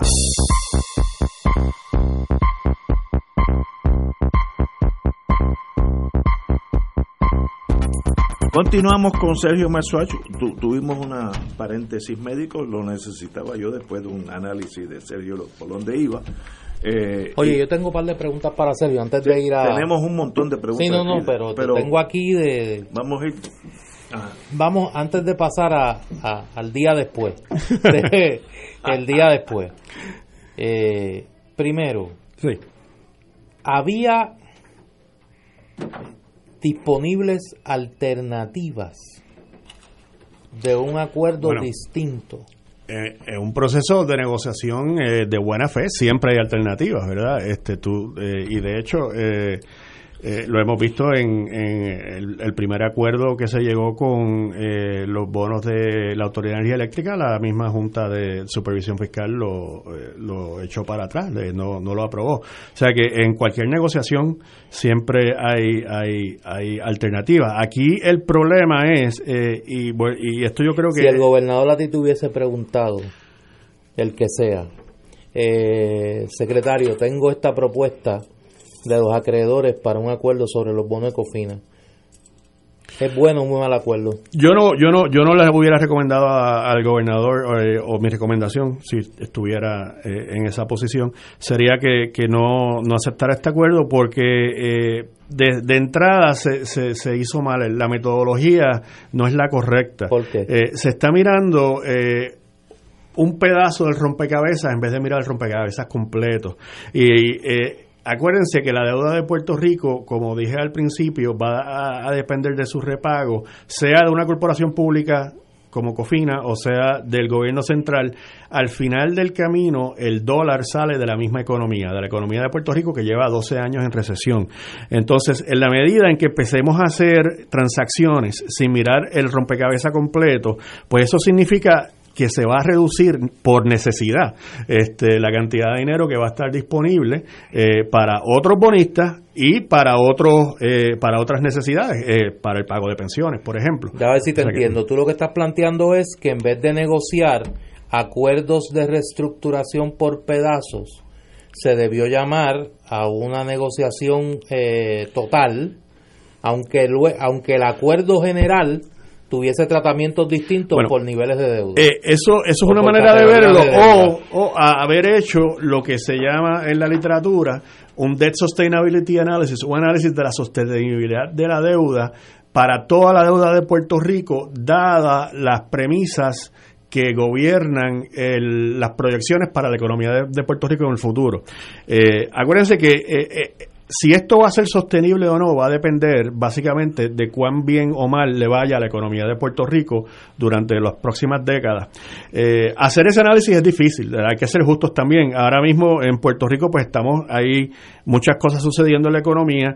Eh, yo entiendo eh, que se está haciendo tal vez una proyección demasiado positiva sobre la economía de Puerto Rico cuando tenemos por lo menos tres fuerzas diferentes o tres factores diferentes afectando a la economía de distintos ángulos y en momentos diferentes. Por un lado, tenemos eh, lo que los miembros de la Junta llaman las medidas fiscales, que son no son más que otra cosa que recortes en gastos y aumentos en impuestos, eh, y eso la misma Junta lo dice en el plan fiscal del Estado Libre Asociado, a corto plazo va a tener un impacto eh, contraccionario negativo. también se, se está implementando una serie de reformas estructurales que a corto plazo, y aquí pues estamos hablando de la reforma laboral, eh, la reforma energética eh, y otro, eh, la reforma de permisos, que a corto plazo tienen también un impacto negativo en la economía, pero positivo a largo plazo según la Junta. Y entonces tenemos todo el dinero que va a venir del gobierno federal para la recuperación, que es, un, que es un positivo neto para la economía. Pero esas tres fuerzas están afectando a la economía en momentos de tiempo diferentes y con distintas magnitudes. Eh, o sea que eh, es bien difícil, dado ese escenario, hacer eh, una proyección certera de la economía de Puerto Rico y mi recomendación sería que usemos una proyección relativamente conservadora al momento de reestructurar la deuda. En, por si no se cumple esa, esa proyección, pues por lo menos tener un colchón para poder seguir pagando la deuda y no tener que volver a renegociar, que es, vuelvo y repito, es tal vez el riesgo más grande de lo que estamos viendo. Antes de seguir con las preguntas, quiero redondear y cerrar eh, eh, el análisis con cuatro puntos básicos. Eh, para ser justo, esta o sea, no es que este, eh, este acuerdo no le da un alivio a Puerto Rico, sí le da un alivio a Puerto Rico, eso no se puede negar. La pregunta es, es si es el alivio que necesitamos para que no tengamos que volver a renegociar esta deuda de aquí a cinco años. Para darte un ejemplo, eh, los bonos que existían, o los bonos que existen de Cofina, eh, el servicio de la deuda empezó en 700 millones y subían a 1.8 billones en 25 años. Eh, estos bonos nuevos, si se llegan a emitir, empezarían en alrededor de 450 millones, give or take, y llegarían a mil millones anuales. Este, ahora, esa estructura eh, es un poco engañosa porque acuérdate que aunque empieza bien bajita, eh, se va escalonando rápidamente y de hecho se llega a duplicar en, en, un momento el servicio de la deuda y a la misma vez tienes el bono de, de apreciación de capital que aumenta significativamente de valor, de valor, una vez hayas pagado los otros bonos o los hayas pagado casi todos los bonos que pagan interés corriente en efectivo. O sea que tenemos que tomar eso en consideración.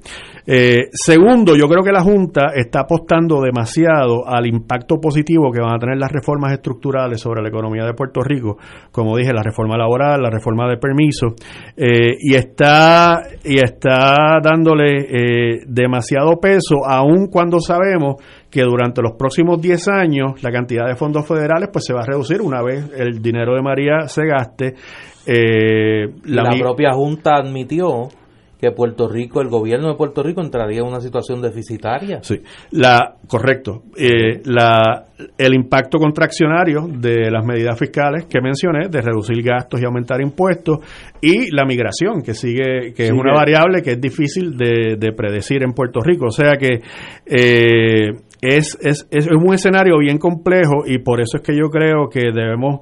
Eh, eh en estos casos la, la, prisa es mala consejera y ahí entonces que vamos a, a lo que sucedió anoche en, vamos en nuestra Cámara, Dios, en nuestro, ¿verdad? nuestra Asamblea Legislativa, eh, se aprobó un proyecto básicamente por descarga, un proyecto sumamente complicado eh, que lo que hace es atemperar la ley de COFINA y otras leyes de Puerto Rico para permitir que se lleve a cabo esta transacción que, hemos descrito, que, hemos, que hemos descrito hasta ahora. Una nueva COFINA, vamos a ponerlo así.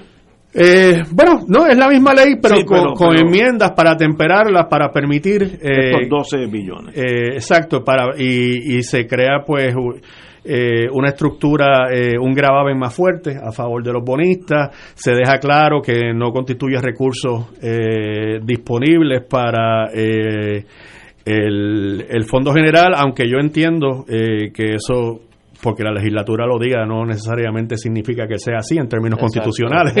Eso siempre puede ser Bueno. eh, legislado, Puede eh, estar claro. puede ser litigado, perdón, Litigado. eh, en un tribunal con debida jurisdicción eh, y también pues para eh, permitir que los bonos nuevos sean emitidos bajo eh, el derecho de la ley de Nueva York Así en vez de la ley de Puerto Rico. Nuestra legislatura aprobó anoche eh, que se permita negociar la principal acreencia de Puerto Rico en materia de bonos de deuda de, de COFINA. Así que ya hay, por lo menos en el Senado, se aprobó, se, dio, se le dio el visto bueno a esta Se transacción. aprobó en los dos lugares, En- la en- Cámara yo y creo el sí. Senado. Ahora, sí, no, no, se aprobó en los dos. Eh, acuérdate que se aprobó Y ahora por, por descarga, yo creo que eso es No, no, y importante. se aprobó, o sea, esta gente no saben lo que aprobaron. O sea, O sea, no, aprobaron una, un proyecto de no sé cuántas páginas, complejísimo, sí. eh, llevamos en una hora cuestión aquí. de minutos. Eh, y eso es lo que a mí me preocupa, que el, el- el- los representantes debidamente electos del gobierno de Puerto Rico, olvídate de la Junta, que lo- los impuso el gobierno federal, las personas que se supone que estén a cargo de velar por los mejores intereses del pueblo de Puerto Rico, nuestros legisladores, tanto en la Cámara como en el Senado, las personas debidamente electas por el gobierno de Puerto Rico, lo que han hecho en verdad es una chapucería y lamento decirlo así. Este, o sea, lo Pero sacan por- el último día de sesión por descargue sin ningún tipo de consideración en No ha habido comité. vistas Eh, públicas, no ha vistas habido públicas, eh, eh, el informe no lo pudieron ni leer lo- los representantes ni los senadores porque salió a última hora. Eh, o sea que esto se está haciendo básicamente para, para cumplir eh, con, con la Junta, no sé por qué, de, a lo mejor han negociado algo que no sabemos, eh, pero es lamentable y decepcionante desde el punto de vista eh, como ciudadano que un proyecto tan importante para el futuro de Puerto Rico como este, y si esto es un precedente para lo que va a seguir pasando con las otras obligaciones, pues es terrible. Tenemos que una pausa, continuamos con Sergio Marzuach. Fuego Cruzado está contigo en todo Puerto Rico. Llega a Puerto Rico Anat Cohen, virtuosa clarinetista y una de las más importantes músicos del jazz del mundo, para una única presentación el domingo 11 de noviembre. Un concierto especial en el que Anat Cohen, acompañada de extraordinarios músicos del Brasil, presentará un fascinante recorrido por uno de los más hermosos géneros de la música brasilera, Anat Cohen y Choro Aventuroso. Domingo 11 de noviembre, Sala Sinfónica Pablo Casals. Boletos en tiqueterapr.com y en el Centro de Bellas Artes de Santurce. La Parroquia y Academia Espíritu Santo de Levittown presentan a Andy Montañez en Viva la Navidad. Ven y disfruta de una espectacular gala de Navidad en familia. Acompáñeme que en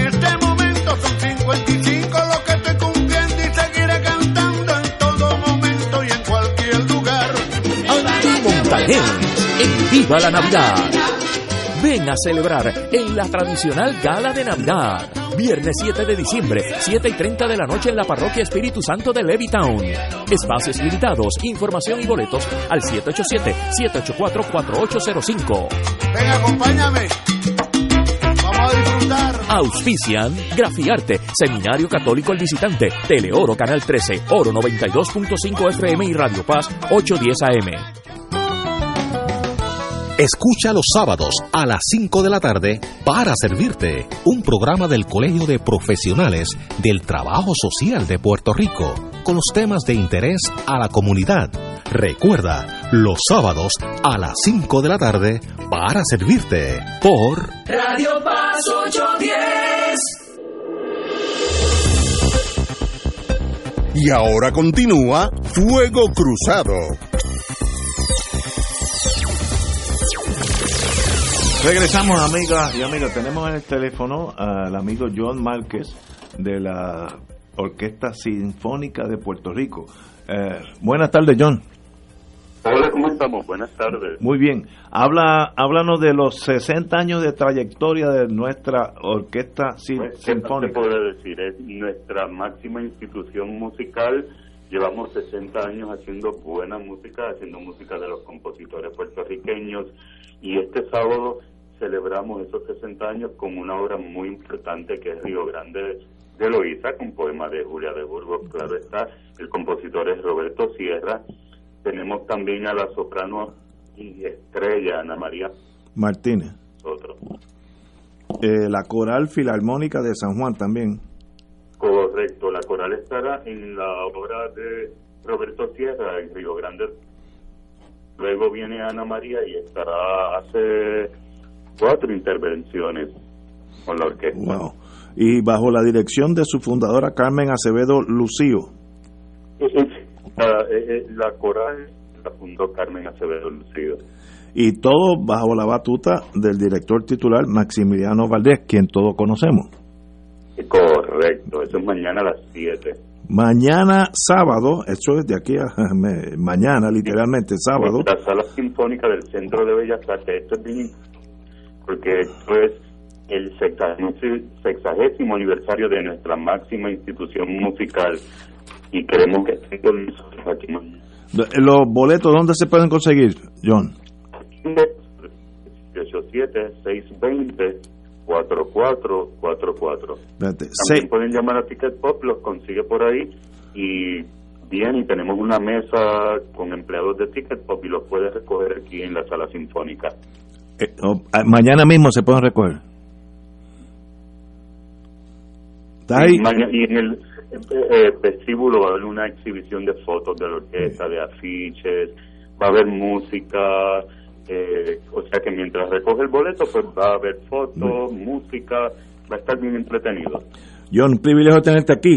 Mañana, Sinfonía número 5, Río Grande de Loíza, así es que algo que no nos podemos perder.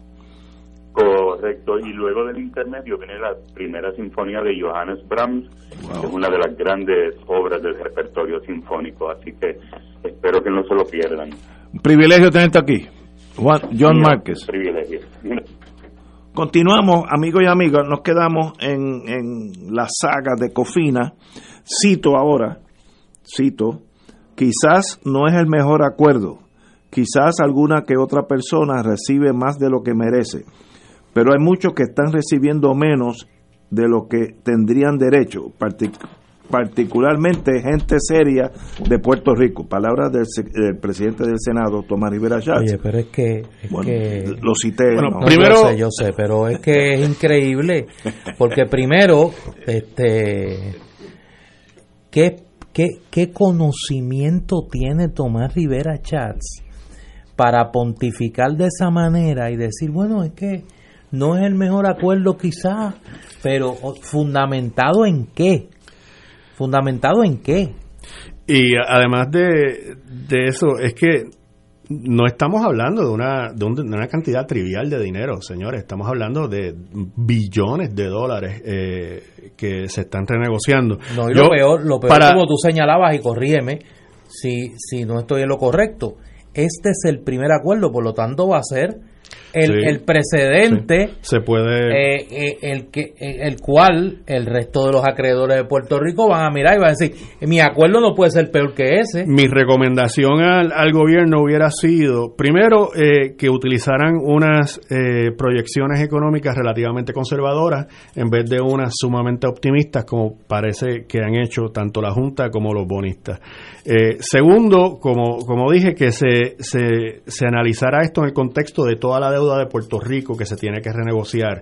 Eh, ¿Cuánto podemos verdaderamente eh, darle aquí a los bonistas y todavía poder renegociar de manera razonable las otras deudas y cumplir con las otras obligaciones que tenemos, incluyendo las pensiones? Y tercero, yo le hubiera recomendado al gobierno de Puerto Rico que en vez de comenzar a negociar eh, utilizando los 17 mil millones de principal, que es el número que se, ¿verdad? De- que Sí. se utiliza porque fue, eh, eso es lo que se radicó en quiebra. Eh, si vamos a enero de este año, los precios de los Cofina Juniors estaban en 29 centavos al dólar. Si tú crees de verdad que el mercado es un indicador, un buen indicador del valor, este, de lo que valen esos instrumentos. Si tú verdaderamente eres un free market guy, como dicen esta gente que son, este, eh, pues entonces el mercado te estaba indicando en enero que el recorte que ibas a recibir era de 71%, porque eso era lo que el mercado decía que eso valía en ese momento. O sea que yo hubiera, mi primera oferta hubiera sido 29 chavos. Y de ahí entonces vamos, vamos subiendo, este, hasta que lleguemos a, a- a un punto más razonable. Pero aquí aparentemente no, no se hizo así, no, no, no se utilizó eh, ni, ni los precios de mercado eh, actual eh, eh, bajo el cual, bajo los cuales se están intercambiando estos bonos, no se hizo una, un análisis eh, holístico, compren- o sea, como se dice en inglés, comprehensive, exhaustivo de cómo cae esto con las otras piezas de la deuda y se están utilizando aparentemente unas proyecciones económicas bastante optimistas. Vamos a partir de la premisa que toda esta gente en el gobierno, los que estuvieron envueltos, yo no sé quiénes estuvieron, yo sé que la Cámara y el Senado pues aprobó la ley, pero detrás de esa ley eh, hay mucha gente que tiene que conocer de ese mundo, porque redactarla nada más es una proeza. Eh, el ¿Estás seguro de lo que tú no, no, no, pero, pero de- de- déjame De que terminar. mucha gente tiene que conocer de eso. Redactar esa ley, ¿cómo está? Requirió Eso mucha la, gente. reca- la redactaron uno o dos bufetes Ok, pero va- va- va- vamos de los propios acreedores y los bufetes Pero- que están haciéndose mucho más millonarios Pero- con el dinero del gobierno de Puerto Rico. Yo aprendí muchas décadas en el mundo de inteligencia que nadie, nadie es loco. Hay algunos que se hacen los locos, pero nadie, así que no. ¿Por qué esto está sucediendo ahora? Why now? Eh, ¿Por qué no usamos un método? Esto yo no sé nada de esto, pero continuar hablando, a ver si el recorte es un, un recorte más pegado en vez de, de a Bueno, media pulgada, y a un utilizar, cuarto. como dije, otras metodologías, Oh, oh, otras- proyecciones. Ok. Esa- hay, hay varias cosas que influyen en esto. ¿Y por qué Eh, se hizo ahora? Yo creo que eh, hay hay cierta prisa por parte de Prisa, ¿por qué? de la administración porque como dije eh, sí da un alivio verdad al gobierno de Puerto Rico y son cerca de ellos estiman de 400 millones anuales que van que no van a tener que utilizar para pagar la deuda que vienen para el fondo general que ellos podrán ellos siendo el gobierno de Puerto Rico pues podrán gastar eh, eh, en lo que la junta les permita En un plazo Este, corto de eh, tiempo. bueno, sí, porque esto esto está diseñado para que empiece eh, el primero de julio del, del 2019. O sea que eh, eh, eh, mismo. esta transacción se quiere cerrar creo que en enero es la es la por eso es la prisa de, de pasar la ley eh, tan rápido porque la ley eh, la acción legislativa es una de las condiciones precedentes para cerrar la Y transacción eso fue lo que pasó anoche. y eso fue lo que pasó anoche, correcto. Eh, también yo creo que hay, que hay cierta presión sobre los miembros de la Junta. eh, De to- que- todos sabemos que eh, eh, están sus términos se vencen a finales, no a finales, como en septiembre del año que viene. Agosto. Agosto del año que viene. Este, eh, en términos de renovación de la deuda no, no tiene mucho que enseñar. Eh, en términos de balancear los presupuestos tampoco, eh, que eran las dos misiones principales, básicamente, de la Junta. Eh, o sea que como parte de su legado y, y de, su reputación profesional, pues me imagino que estas personas quieran dejar algo ya por lo menos negociado, este, que ellos puedan decir, mira, hicimos, hicimos esto y reportar del Congreso cuáles han sido los avances que han logrado, ¿verdad? Avances entre comillas, según su, su propia mentalidad. O sea que hay, hay varias circunstancias que no tienen que ver con la cuestión técnica. Y recordemos que en enero, en enero 2, eh, perdón, el 3 de enero, vienen los demócratas a la Cámara, eh, cambia la presidencia del Comité de Recursos Naturales de la Cámara, eh, se espera que sea el representante Raúl Grijalva, que es una persona mucho más liberal que el eh, representante Bishop de Utah, que probablemente no sea tan pro-bonista como lo era Bishop, y tal vez le ponga cierta presión también a los miembros de la Junta eh, para eh, eh, que logre recortes mayores que lo que están logrando hasta ahora. Pero si, si te estoy entendiendo bien, como en el plano federal, estamos hablando ahora de la Junta y, y- y el Congreso, como ahora están los conservadores, pues la Junta actual quiere demostrar que hicieron algo, el, el- primer paso. Exacto, hacia exacto. Pero, pero acuérdate, la, la, la, la misión principal de la Junta era, ¿verdad?, eh, eh, poner el, el orden fiscal y cuadrar cuatro presupuestos corridos. Hasta ahora no se ha cuadrado ninguno. Este, y segundo, eh, eh, lograr que Puerto Rico regrese a los mercados de capital. Y el primer paso, antes de regresar a los mercados de capital, es bregar con la deuda que está ahora mismo en, en quiebra, ¿verdad?, que está en el proceso de reestructuración. O sea que. Eh, esas dos misiones pues no tenían mucho que enseñar. Definit o sea, si tú miras el informe que ellos enviaron al Congreso eh, sobre su trabajo el año fiscal pasado, era no- bastante bastante flojito. Tenemos la pausa encima. A mí me gustaría Va- va- que sí. cuando regresemos Vamos a unas preguntas. ¿eh? eh, vayamos tratar de proyectar, Sergio, cuál es el efecto en distintos sectores de nuestra población y distintos componentes del aparato gubernamental de este acuerdo. Porque me parece que la gente hay mucho hay mucho temor más que infundado de cuáles van a ser las consecuencias para la cotidianidad gubernamental y obviamente su proyección en, en los ciudadanos luego de este acuerdo. Vamos a la pausa. Fuego Cruzado está contigo en todo Puerto Rico. El Colegio de Ingenieros y Agrimensores de Puerto Rico existe para velar por tu seguridad y bienestar. Somos la institución que por 80 años ha estado trabajando para que recibas un servicio de calidad profesional por parte de los ingenieros y agrimensores. Puedes siempre acudir a nosotros cuando no recibes ese servicio que esperas de un profesional de la ingeniería o la agrimensura. Somos tu defensa. En el colegio existimos por ti. Llámanos al 787-758-2250, extensión 217 o visita ciapr.org.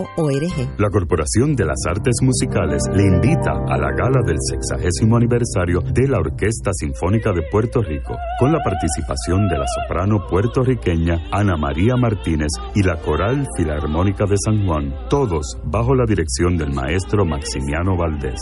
Celebremos los 60 años de nuestra orquesta el sábado 10 de noviembre en la Sala Sinfónica Pablo Casals del Centro de Bellas Artes de Santurce. Boletos en Ticket Pop. La oficina médica del doctor Ramón Luis López Acosta, especialista en medicina de familia, provee servicio a pacientes adultos y geriátricos de manera continua y comprensiva, servicio de medicina primaria preventiva y de medicina intrahospitalaria a nuestros pacientes, localizada en la calle Lloveras 650, edificio Centro Plaza, suite 207, Santurce, cerca del Hospital Pavía. Llámenos al 787-725-7888. 725-7888 y haga una cita para evaluación. Aceptamos la mayoría de los seguros médicos Advantage y comerciales. Y ahora continúa Fuego Cruzado. ¡Feliz viernes! Y por si no lo sabías, ayer se dio el primer encendido navideño en el municipio de Humacao. Estamos deseosos de que llegue la Navidad porque muchos estábamos sin energía eléctrica el año pasado. Pero no te preocupes, que aquí llegué para que distraigas tu mente en el fin de semana. Así que, oye, oye, échate pa' acá, que llegó el recordatorio de los boricuas, calendario radial de Puerto Rico. Y recuerda que el calendario de los festivales confirmados de noviembre de 2018 lo puedes encontrar en Facebook, Calendario de Puerto Rico. Hoy viernes hay encendido navideño del municipio de Ceiba en su plaza pública a las 7 de la noche. Este sábado se celebra la gran fiesta jíbara navideña en el barrio Cuchillas en Corozal a las 11 de la mañana, con comida típica navideña, kioscos, rifas y mucha música con trovadores y musiquita jíbara. Además, mañana hay música en vivo con Plenealo y la secta en la Plaza Pública de Dorado. Además, este sábado hay clases de huerto casero gratis en el Portalito, en el Yunque, en Río Grande, a las 11 de la mañana. E igualmente, el Festival de Cava y Espumosos de España en Vivo Beach Club. Y no te puedes perder a Pirulo y su concierto Gracias en el Choliseo. Este sábado y domingo se celebra la esterilización masiva gratis a perritos y a gatos en Culebra desde las 8 de la mañana. Será en la barriada Clark. Y el 10 y 11 de noviembre es el Festival de Manualidades Navideñas en el Centro de Convenciones de Puerto Rico. Y este domingo se celebra el Lechoneo Fest en el Parque Agroturístico de Dorado. Igualmente el domingo el Field Day para perritos. Es el Doggy Field Day 2018. Y este domingo se celebra el Lechoneo Fest en el Parque Agroturístico de Dorado. Igualmente el domingo hay Field Day para perritos. Es el Doggy Field Day 2018 en el complejo artesanal de Cabo Rojo. Y para que vayas entonando y celebrando nuestras tradicionales Navidades. Este domingo a las 12 del mediodía, en las plazas de Barranquitas y Naranjito, hay parrandas en vivo y a todo color. No te las pierdas. El detalle de toda la información mencionada está en Facebook, Calendario de Puerto Rico. Repito, Facebook, Calendario de Puerto Rico. Ah, y pendiente, porque por ahí viene la Noche Jíbara puertorriqueña, el Festival de Pascuas, el Festival de ñame y carne frita, el Festival del Pastel puertorriqueño, el Festival navideño en el barrio El Volcán en Bayamón con mucha salsa y plena en vivo. Y no puede faltar el Festival de la Molleja 2018. Y el detalle de todos estos eventos puedes verlo ahora mismo Buen fin de semana, les reporta Dolma Irizarri. Y ahora continúan con los dos muchachos y sus invitados en el mejor análisis político de Puerto Rico. Y ese es en Fuego Cruzado.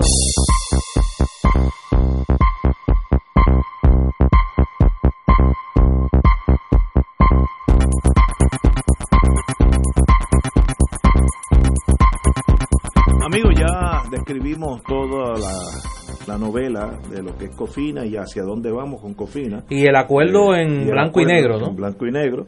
Y tenemos algunas preguntas de los, de los Sí. amigos y, y compañeros y compañeras. Yo creo que la pregunta general, digo, he recibido muchas preguntas específicas y pues obviamente si usted me escribe con su pregunta específica, mire, yo tengo unos bonos de tal, y eh, obviamente no, no, no, no, no vamos a entrar en ese nivel de especificidad, pero yo creo que la pregunta general es, ¿qué efecto tiene la puesta en marcha de este acuerdo.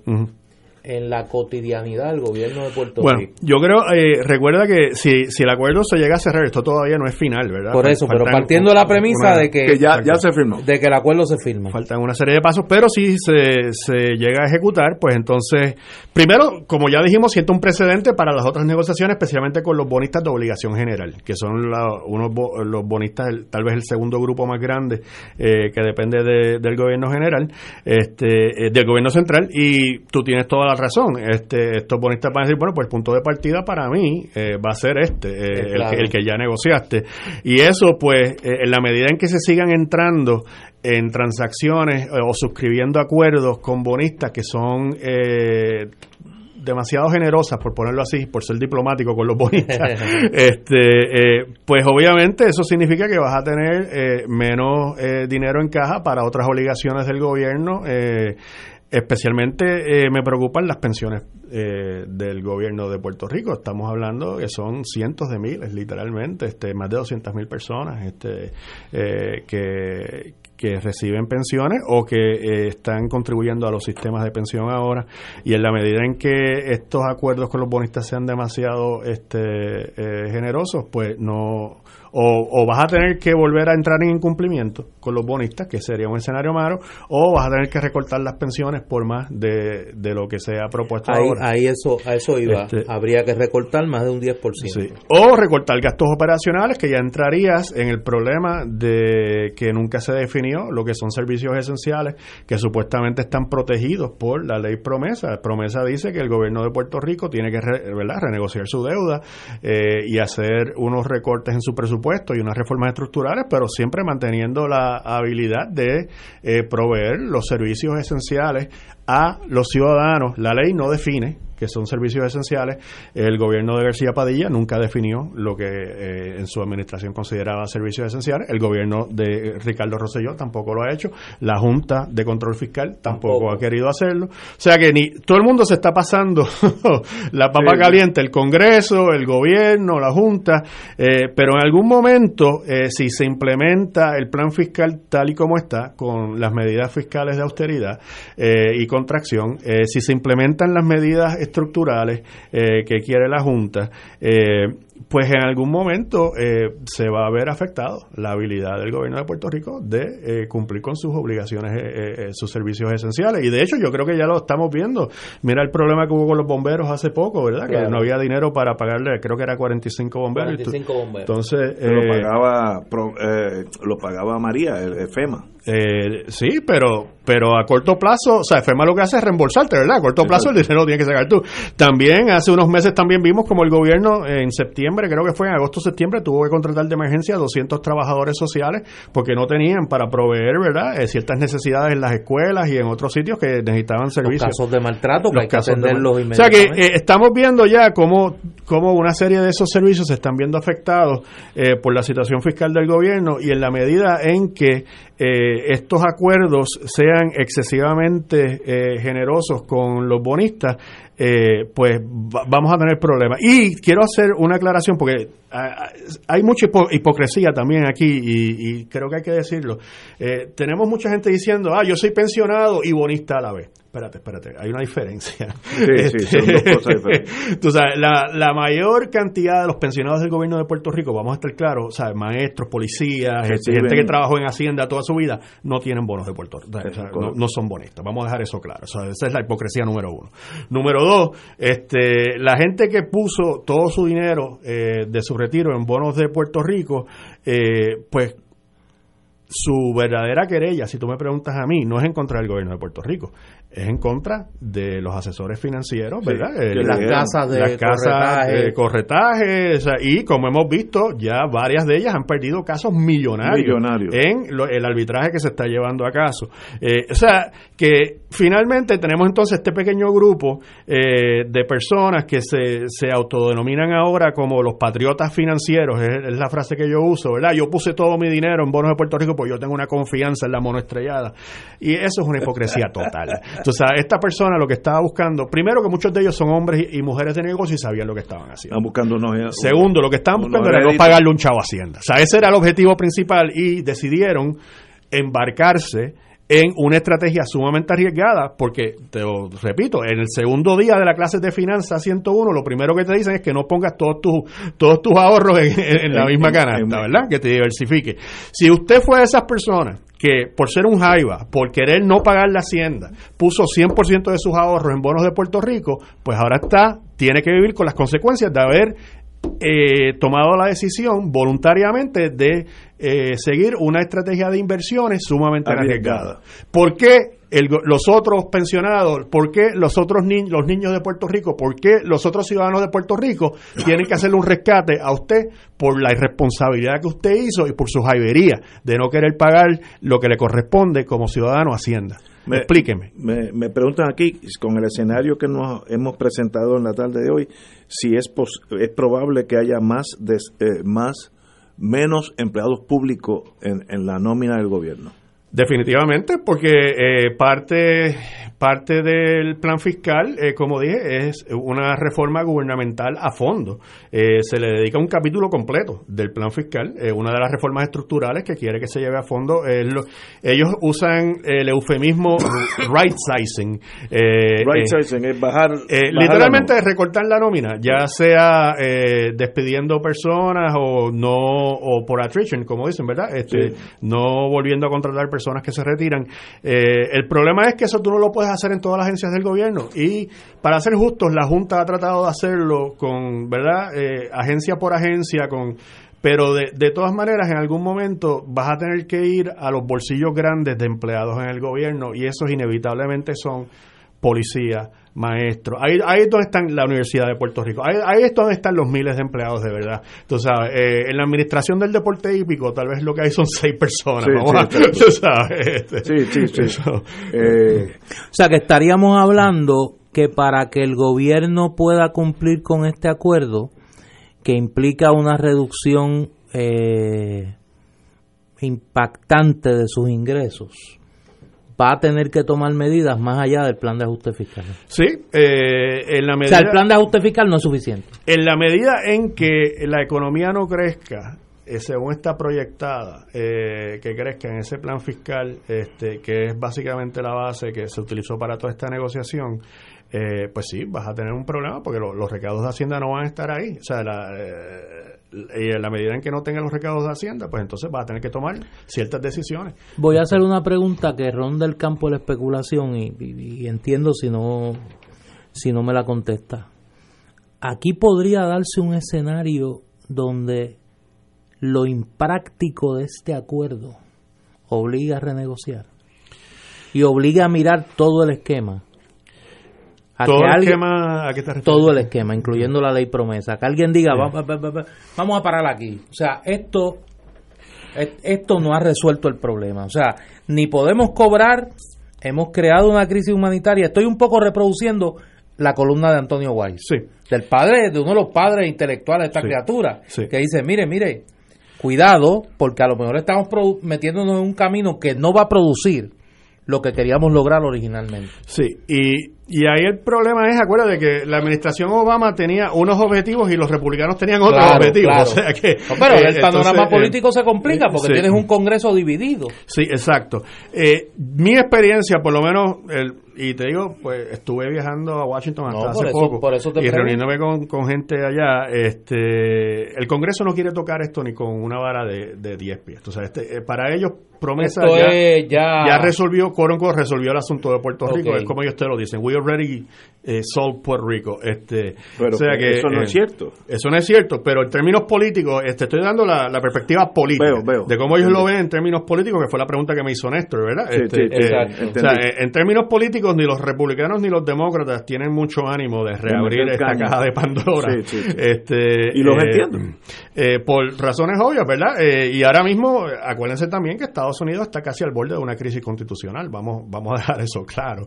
Este, pero aún si dejáramos eso a un lado, este, el con- y mirando solamente la dinámica en el Congreso, eh, el, eh, Nancy Pelosi viene con otras prioridades, este, eh, aunque también el señor Grijalva tiene muy buenas intenciones, ¿verdad? En el comité de el representante Grijalva en recu- en el comité de recursos naturales, yo creo que es muy poco probable que se enmiende esta ley significativamente o que se, se, se vuelva a abrir. Eh, ahora, tú tienes un buen punto en el sentido de que, eh, mira, eh, llevamos ya casi tres años eh, y lo que se ha producido ha sido un, lo que en inglés se llama un empase, un, un stalemate entre eso. Sí, nada. eh, el gobierno hablando para su lado, la Junta hablando para su lado, todo el mundo dice que tiene la razón, el Congreso está manos afuera, eh, la Junta eh, dice que tiene unos poderes según la ley, el gobierno dice que esos poderes están limitados, ese asunto todavía no se ha resuelto en los tribunales. Esto era previsible, de hecho, y, eh, Néstor, este, cualquier persona, eh, y yo me acuerdo haber tenido este argumento con, con algunas personas en Washington, o sea, cualquier, que, cualquier persona que conozca la historia de Puerto Rico y conozca la crisis del presupuesto de 1909 y cómo las legislaturas en Puerto Rico a través de todas las épocas eh, antes de, de la constitución se especializaron en hacerle la vida de cuadritos a los gobernadores Claro, americanos impuestos claro. por el por el presidente se hubiera dado cuenta que este era el resultado obvio verdad de lo que iba a suceder. O sea aquí somos expertos en hacerle la vida de cuadritos a, a, a la gente que nos imponen de Washington y eso es pero, pero, sucediendo. pero ese Este- pero ese ese conocimiento no estaba y yo tengo que partir de dos, dos premisas cuál de las dos más macabras uno que los acreedores quieren cobrar y Bueno, dos Néstor, algo, algo va a haber que pagar de la deuda. O sea, No, no, no, ta- no, también, es, claros. tam- también es irrealista o sea, reducir a Sí, sí, cero. la pero deuda. no, no, no, pero no, no, si precisamente porque creo que algo se debe pagar, es que creo que el esquema, el, el esquema que inaugura este acuerdo, de que básicamente tú estás comprometiendo los ingresos del gobierno de Puerto Rico y la capacidad operacional del gobierno de Puerto Rico con lo que eso conlleva en términos del empobrecimiento general del país. O sea, este es el equivalente en la era contemporánea al acuerdo de Haití y el gobierno francés después de la independencia. Yo, tú me tienes, tú te hiciste independiente, aboliste la esclavitud, ahora yo, tú me tienes que pagar hasta el año del juicio final, porque imagínate, claro, estoy también incluyendo otro, otro componente macabro, entre comillas, en la ecuación, que es el interés político de los demócratas de, de cara al 2020 convertir a Puerto Rico. Lo hicieron con María, lo han hecho con el tema de la crisis humanitaria, como ellos la llaman. Convertir a Puerto Rico en una banderilla que le puedan colocar a Donald Trump. Pues eso me- cuando yo sumo esos elementos me hace pensar que de cara a agosto del 2019, que es cuando se vencen los nombramientos de esta Junta, alguna revisión tiene que haber de cuál ha sido la labor de la Junta en este momento hasta Bueno, este sí, momento. ellos, ellos tienen que, ¿verdad? Periódicamente someter sus Y informes. alguien dirá, alguien dirá cuán viable en la práctica es ese acuerdo. Va- vamos a una pausa, continuamos con Sergio Marzuach. Fuego Cruzado está contigo en todo Puerto Rico. Regresa Encaminada el domingo 18 de noviembre en el Parque Luis Muñoz Rivera en San Juan.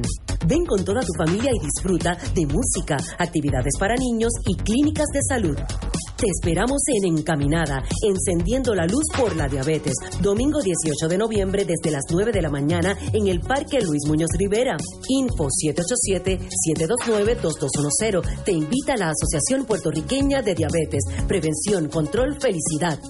Llega a Puerto Rico Anat Cohen, virtuosa clarinetista y una de las más importantes músicos del jazz del mundo, para una única presentación el domingo 11 de noviembre. Un concierto especial en el que Anat Cohen, acompañada de extraordinarios músicos del Brasil, presentará un fascinante recorrido por uno de los más hermosos géneros de la música brasilera, Anat Cohen y Choro Aventuroso. Domingo 11 de noviembre, Sala Sinfónica Pablo Casals. Boletos en tiqueterapr.com y en el Centro de Bellas Artes de Santurce. El amor nos hace ver lo que aparentemente no se ve y lo transforma todo en un mundo espectacular. PSB Productions te invita a soñar con el musical de Disney, Beauty and the Beast, con un gran elenco y orquesta en vivo del 14 al 30 de diciembre del 2018 en el Centro de Bellas Artes de Santurce. Para información y boletos, 787-620-4444, 787-505-6677 y 787-792-5000. Cómprame un sistema solar y escúchame aquí en Radio Paz. Todos los viernes a las 4 y 30 de la tarde. Te espero para que me cuentes tus inquietudes acerca de placas solares con baterías. Comunícate conmigo. Soy Luis Enrique al 787-536-7938 de Solar Store. Cómprame un sistema solar. Y ahora continúa Fuego Cruzado. Tengo una pregunta, me han hecho tres personas diferentes. ¿Cómo llegamos a esta deuda? Yo sé que esto requiere otro programa, pero ¿cómo llegamos a 72 mil millones y a unos 30 de pensiones? ¿Cómo? 50 de pensiones. Gracias, para irme te- más, más tranquilo para casa. ¿Cómo llegamos a esto? ¿Cómo, cómo Bueno, esto sucedió, eh, este, este cáncer terminal? Yo creo que eh, una, o sea, una serie de factores. Acuérdate que eh, en Puerto Rico eh, mucho de este dinero se utilizó bien. Es, la gente se olvida ahora, pero podemos estar en, ¿verdad?, protestar que el estado de las carreteras es pésimo ahora mismo, pero las carreteras se construyeron. O sea, hace 60 años no había expreso, tú sabes. Este, hace 70 años eh, no había, eh, eh, la isla no estaba electrificada completamente. Hace se- 70 años el servicio de acueductos no era el que es hoy. Y, y volvemos, nos podemos quejar de que el servicio que tenemos hoy en día de energía eléctrica, de acueductos, de carreteras, tal vez no sea el mejor y no se le ha dado el mejor mantenimiento o el mantenimiento apropiado a esas facilidades, pero esas facilidades se construyeron. Parte de esa Ok, o sea, superdeuda es en, es- infraestructura, que, la estamos disfrutando. Que eso está bien, este, eso está bien, o sea, eso es lo que se supone que haga el gobierno. Este, la parte donde yo creo que hemos cometido errores es pues cuando empezamos, como, como dijimos al principio del programa, cuando empezamos a utilizar deuda a largo plazo para pagar gastos operacionales, este y eso fue mayormente después del 2000. Después este, Ahí donde se complica la si cosa. Si tú miras la curva de la deuda de Puerto Rico en relación al Producto Bruto, eh, cuando se dispara eh, en relación al Producto Bruto, que es el Producto Bruto lo que representa en este caso es la capacidad de nosotros de pagar, ¿verdad? Este, cuando tú vas a tomar prestado, eh, el banco usualmente mira dos cosas ¿Para qué tú quieres los chavos? ¿Para qué los vas a usar? Este, si va a ser para un activo, que va a ser para una casa, para un, o en el caso del gobierno, pues para un hospital, para un, eh, una carretera que va a dar peaje, una planta de energía eléctrica.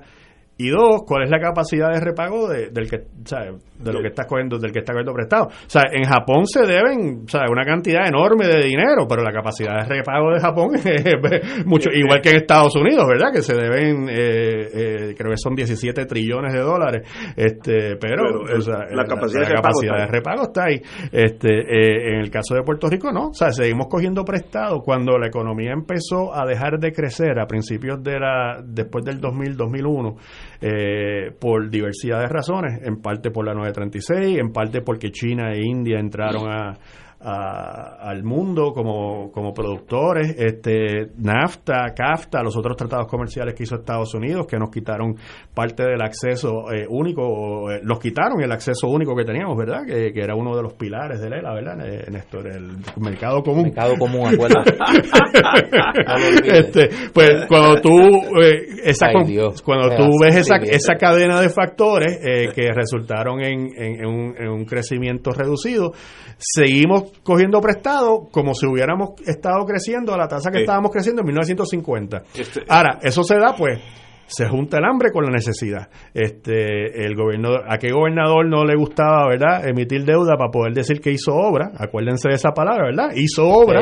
Este, y segundo, eh, eh, los banqueros, pues siempre estaban disponibles eh, a, por una, por una módico fee, ¿verdad? Este, prepararte la transacción. Y más si un día, y más si un día tú estabas en el gobierno y desde el gobierno emitías deuda te ibas del gobierno, te ibas a la banca y desde la banca comprabas esa deuda y ayudabas al gobierno a seguir emitiendo deuda. al gobierno donde tú estabas que siguiera emitiendo eh, deuda. una cosa que los historiadores eventualmente van a tener que analizar es el rol del Banco de Fomento en todo esto. El Banco de Fomento se desvirtuó completamente de ser un, un, un, agente fiscal a básicamente eh, un, una puerta giratoria, como dice Néstor, entre la banca comercial y el gobierno. Salías tú y entraba yo. Sería bueno hacer el organigrama de el tránsito de los ejecutivos del Banco Gubernamental de Fomento, del gobierno a la banca y de la banca al gobierno.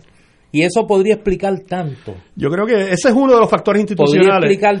esto tiene factores económicos, factores institucionales, eh, como este que estamos hablando en específico, este, factores que tienen que ver pues con, la política partidista, ¿verdad? Que la naturaleza de, de, la democracia es pues tratar de... Oye, el, el, la, la, el nivel corrupto del clientelismo político en Puerto Rico la relación de los electores y del, y del liderato de la clase política se, convirtió en una relación de prácticamente práctica y estrictamente de patronazgo. O sea que cuando tú sumas todos esos factores, yo, yo creo que tú no puedes decir que hubo un solo factor. No, no, no, este, Esto, esto es un problema complejo y yo creo que le va a tocar a los historiadores eh, discernir y repartir las culpas donde tengan que caer. Sergio, ha sido un privilegio tenerte aquí. Dos horas. Gracias. Eh, gracias a ustedes. De verdad que se hicieron 15 minutos y de verdad que me has explicado mucho de esta ley que es bien compleja de entender y más compleja de implementar. Así que eh, sé que estarás por aquí varias veces. Gracias. Cada, vez que venga otra decepción. Como decía Serrano, nunca es triste la verdad, lo que no tiene remedio. Señores, tenemos que irnos hasta el lunes a las 17 horas.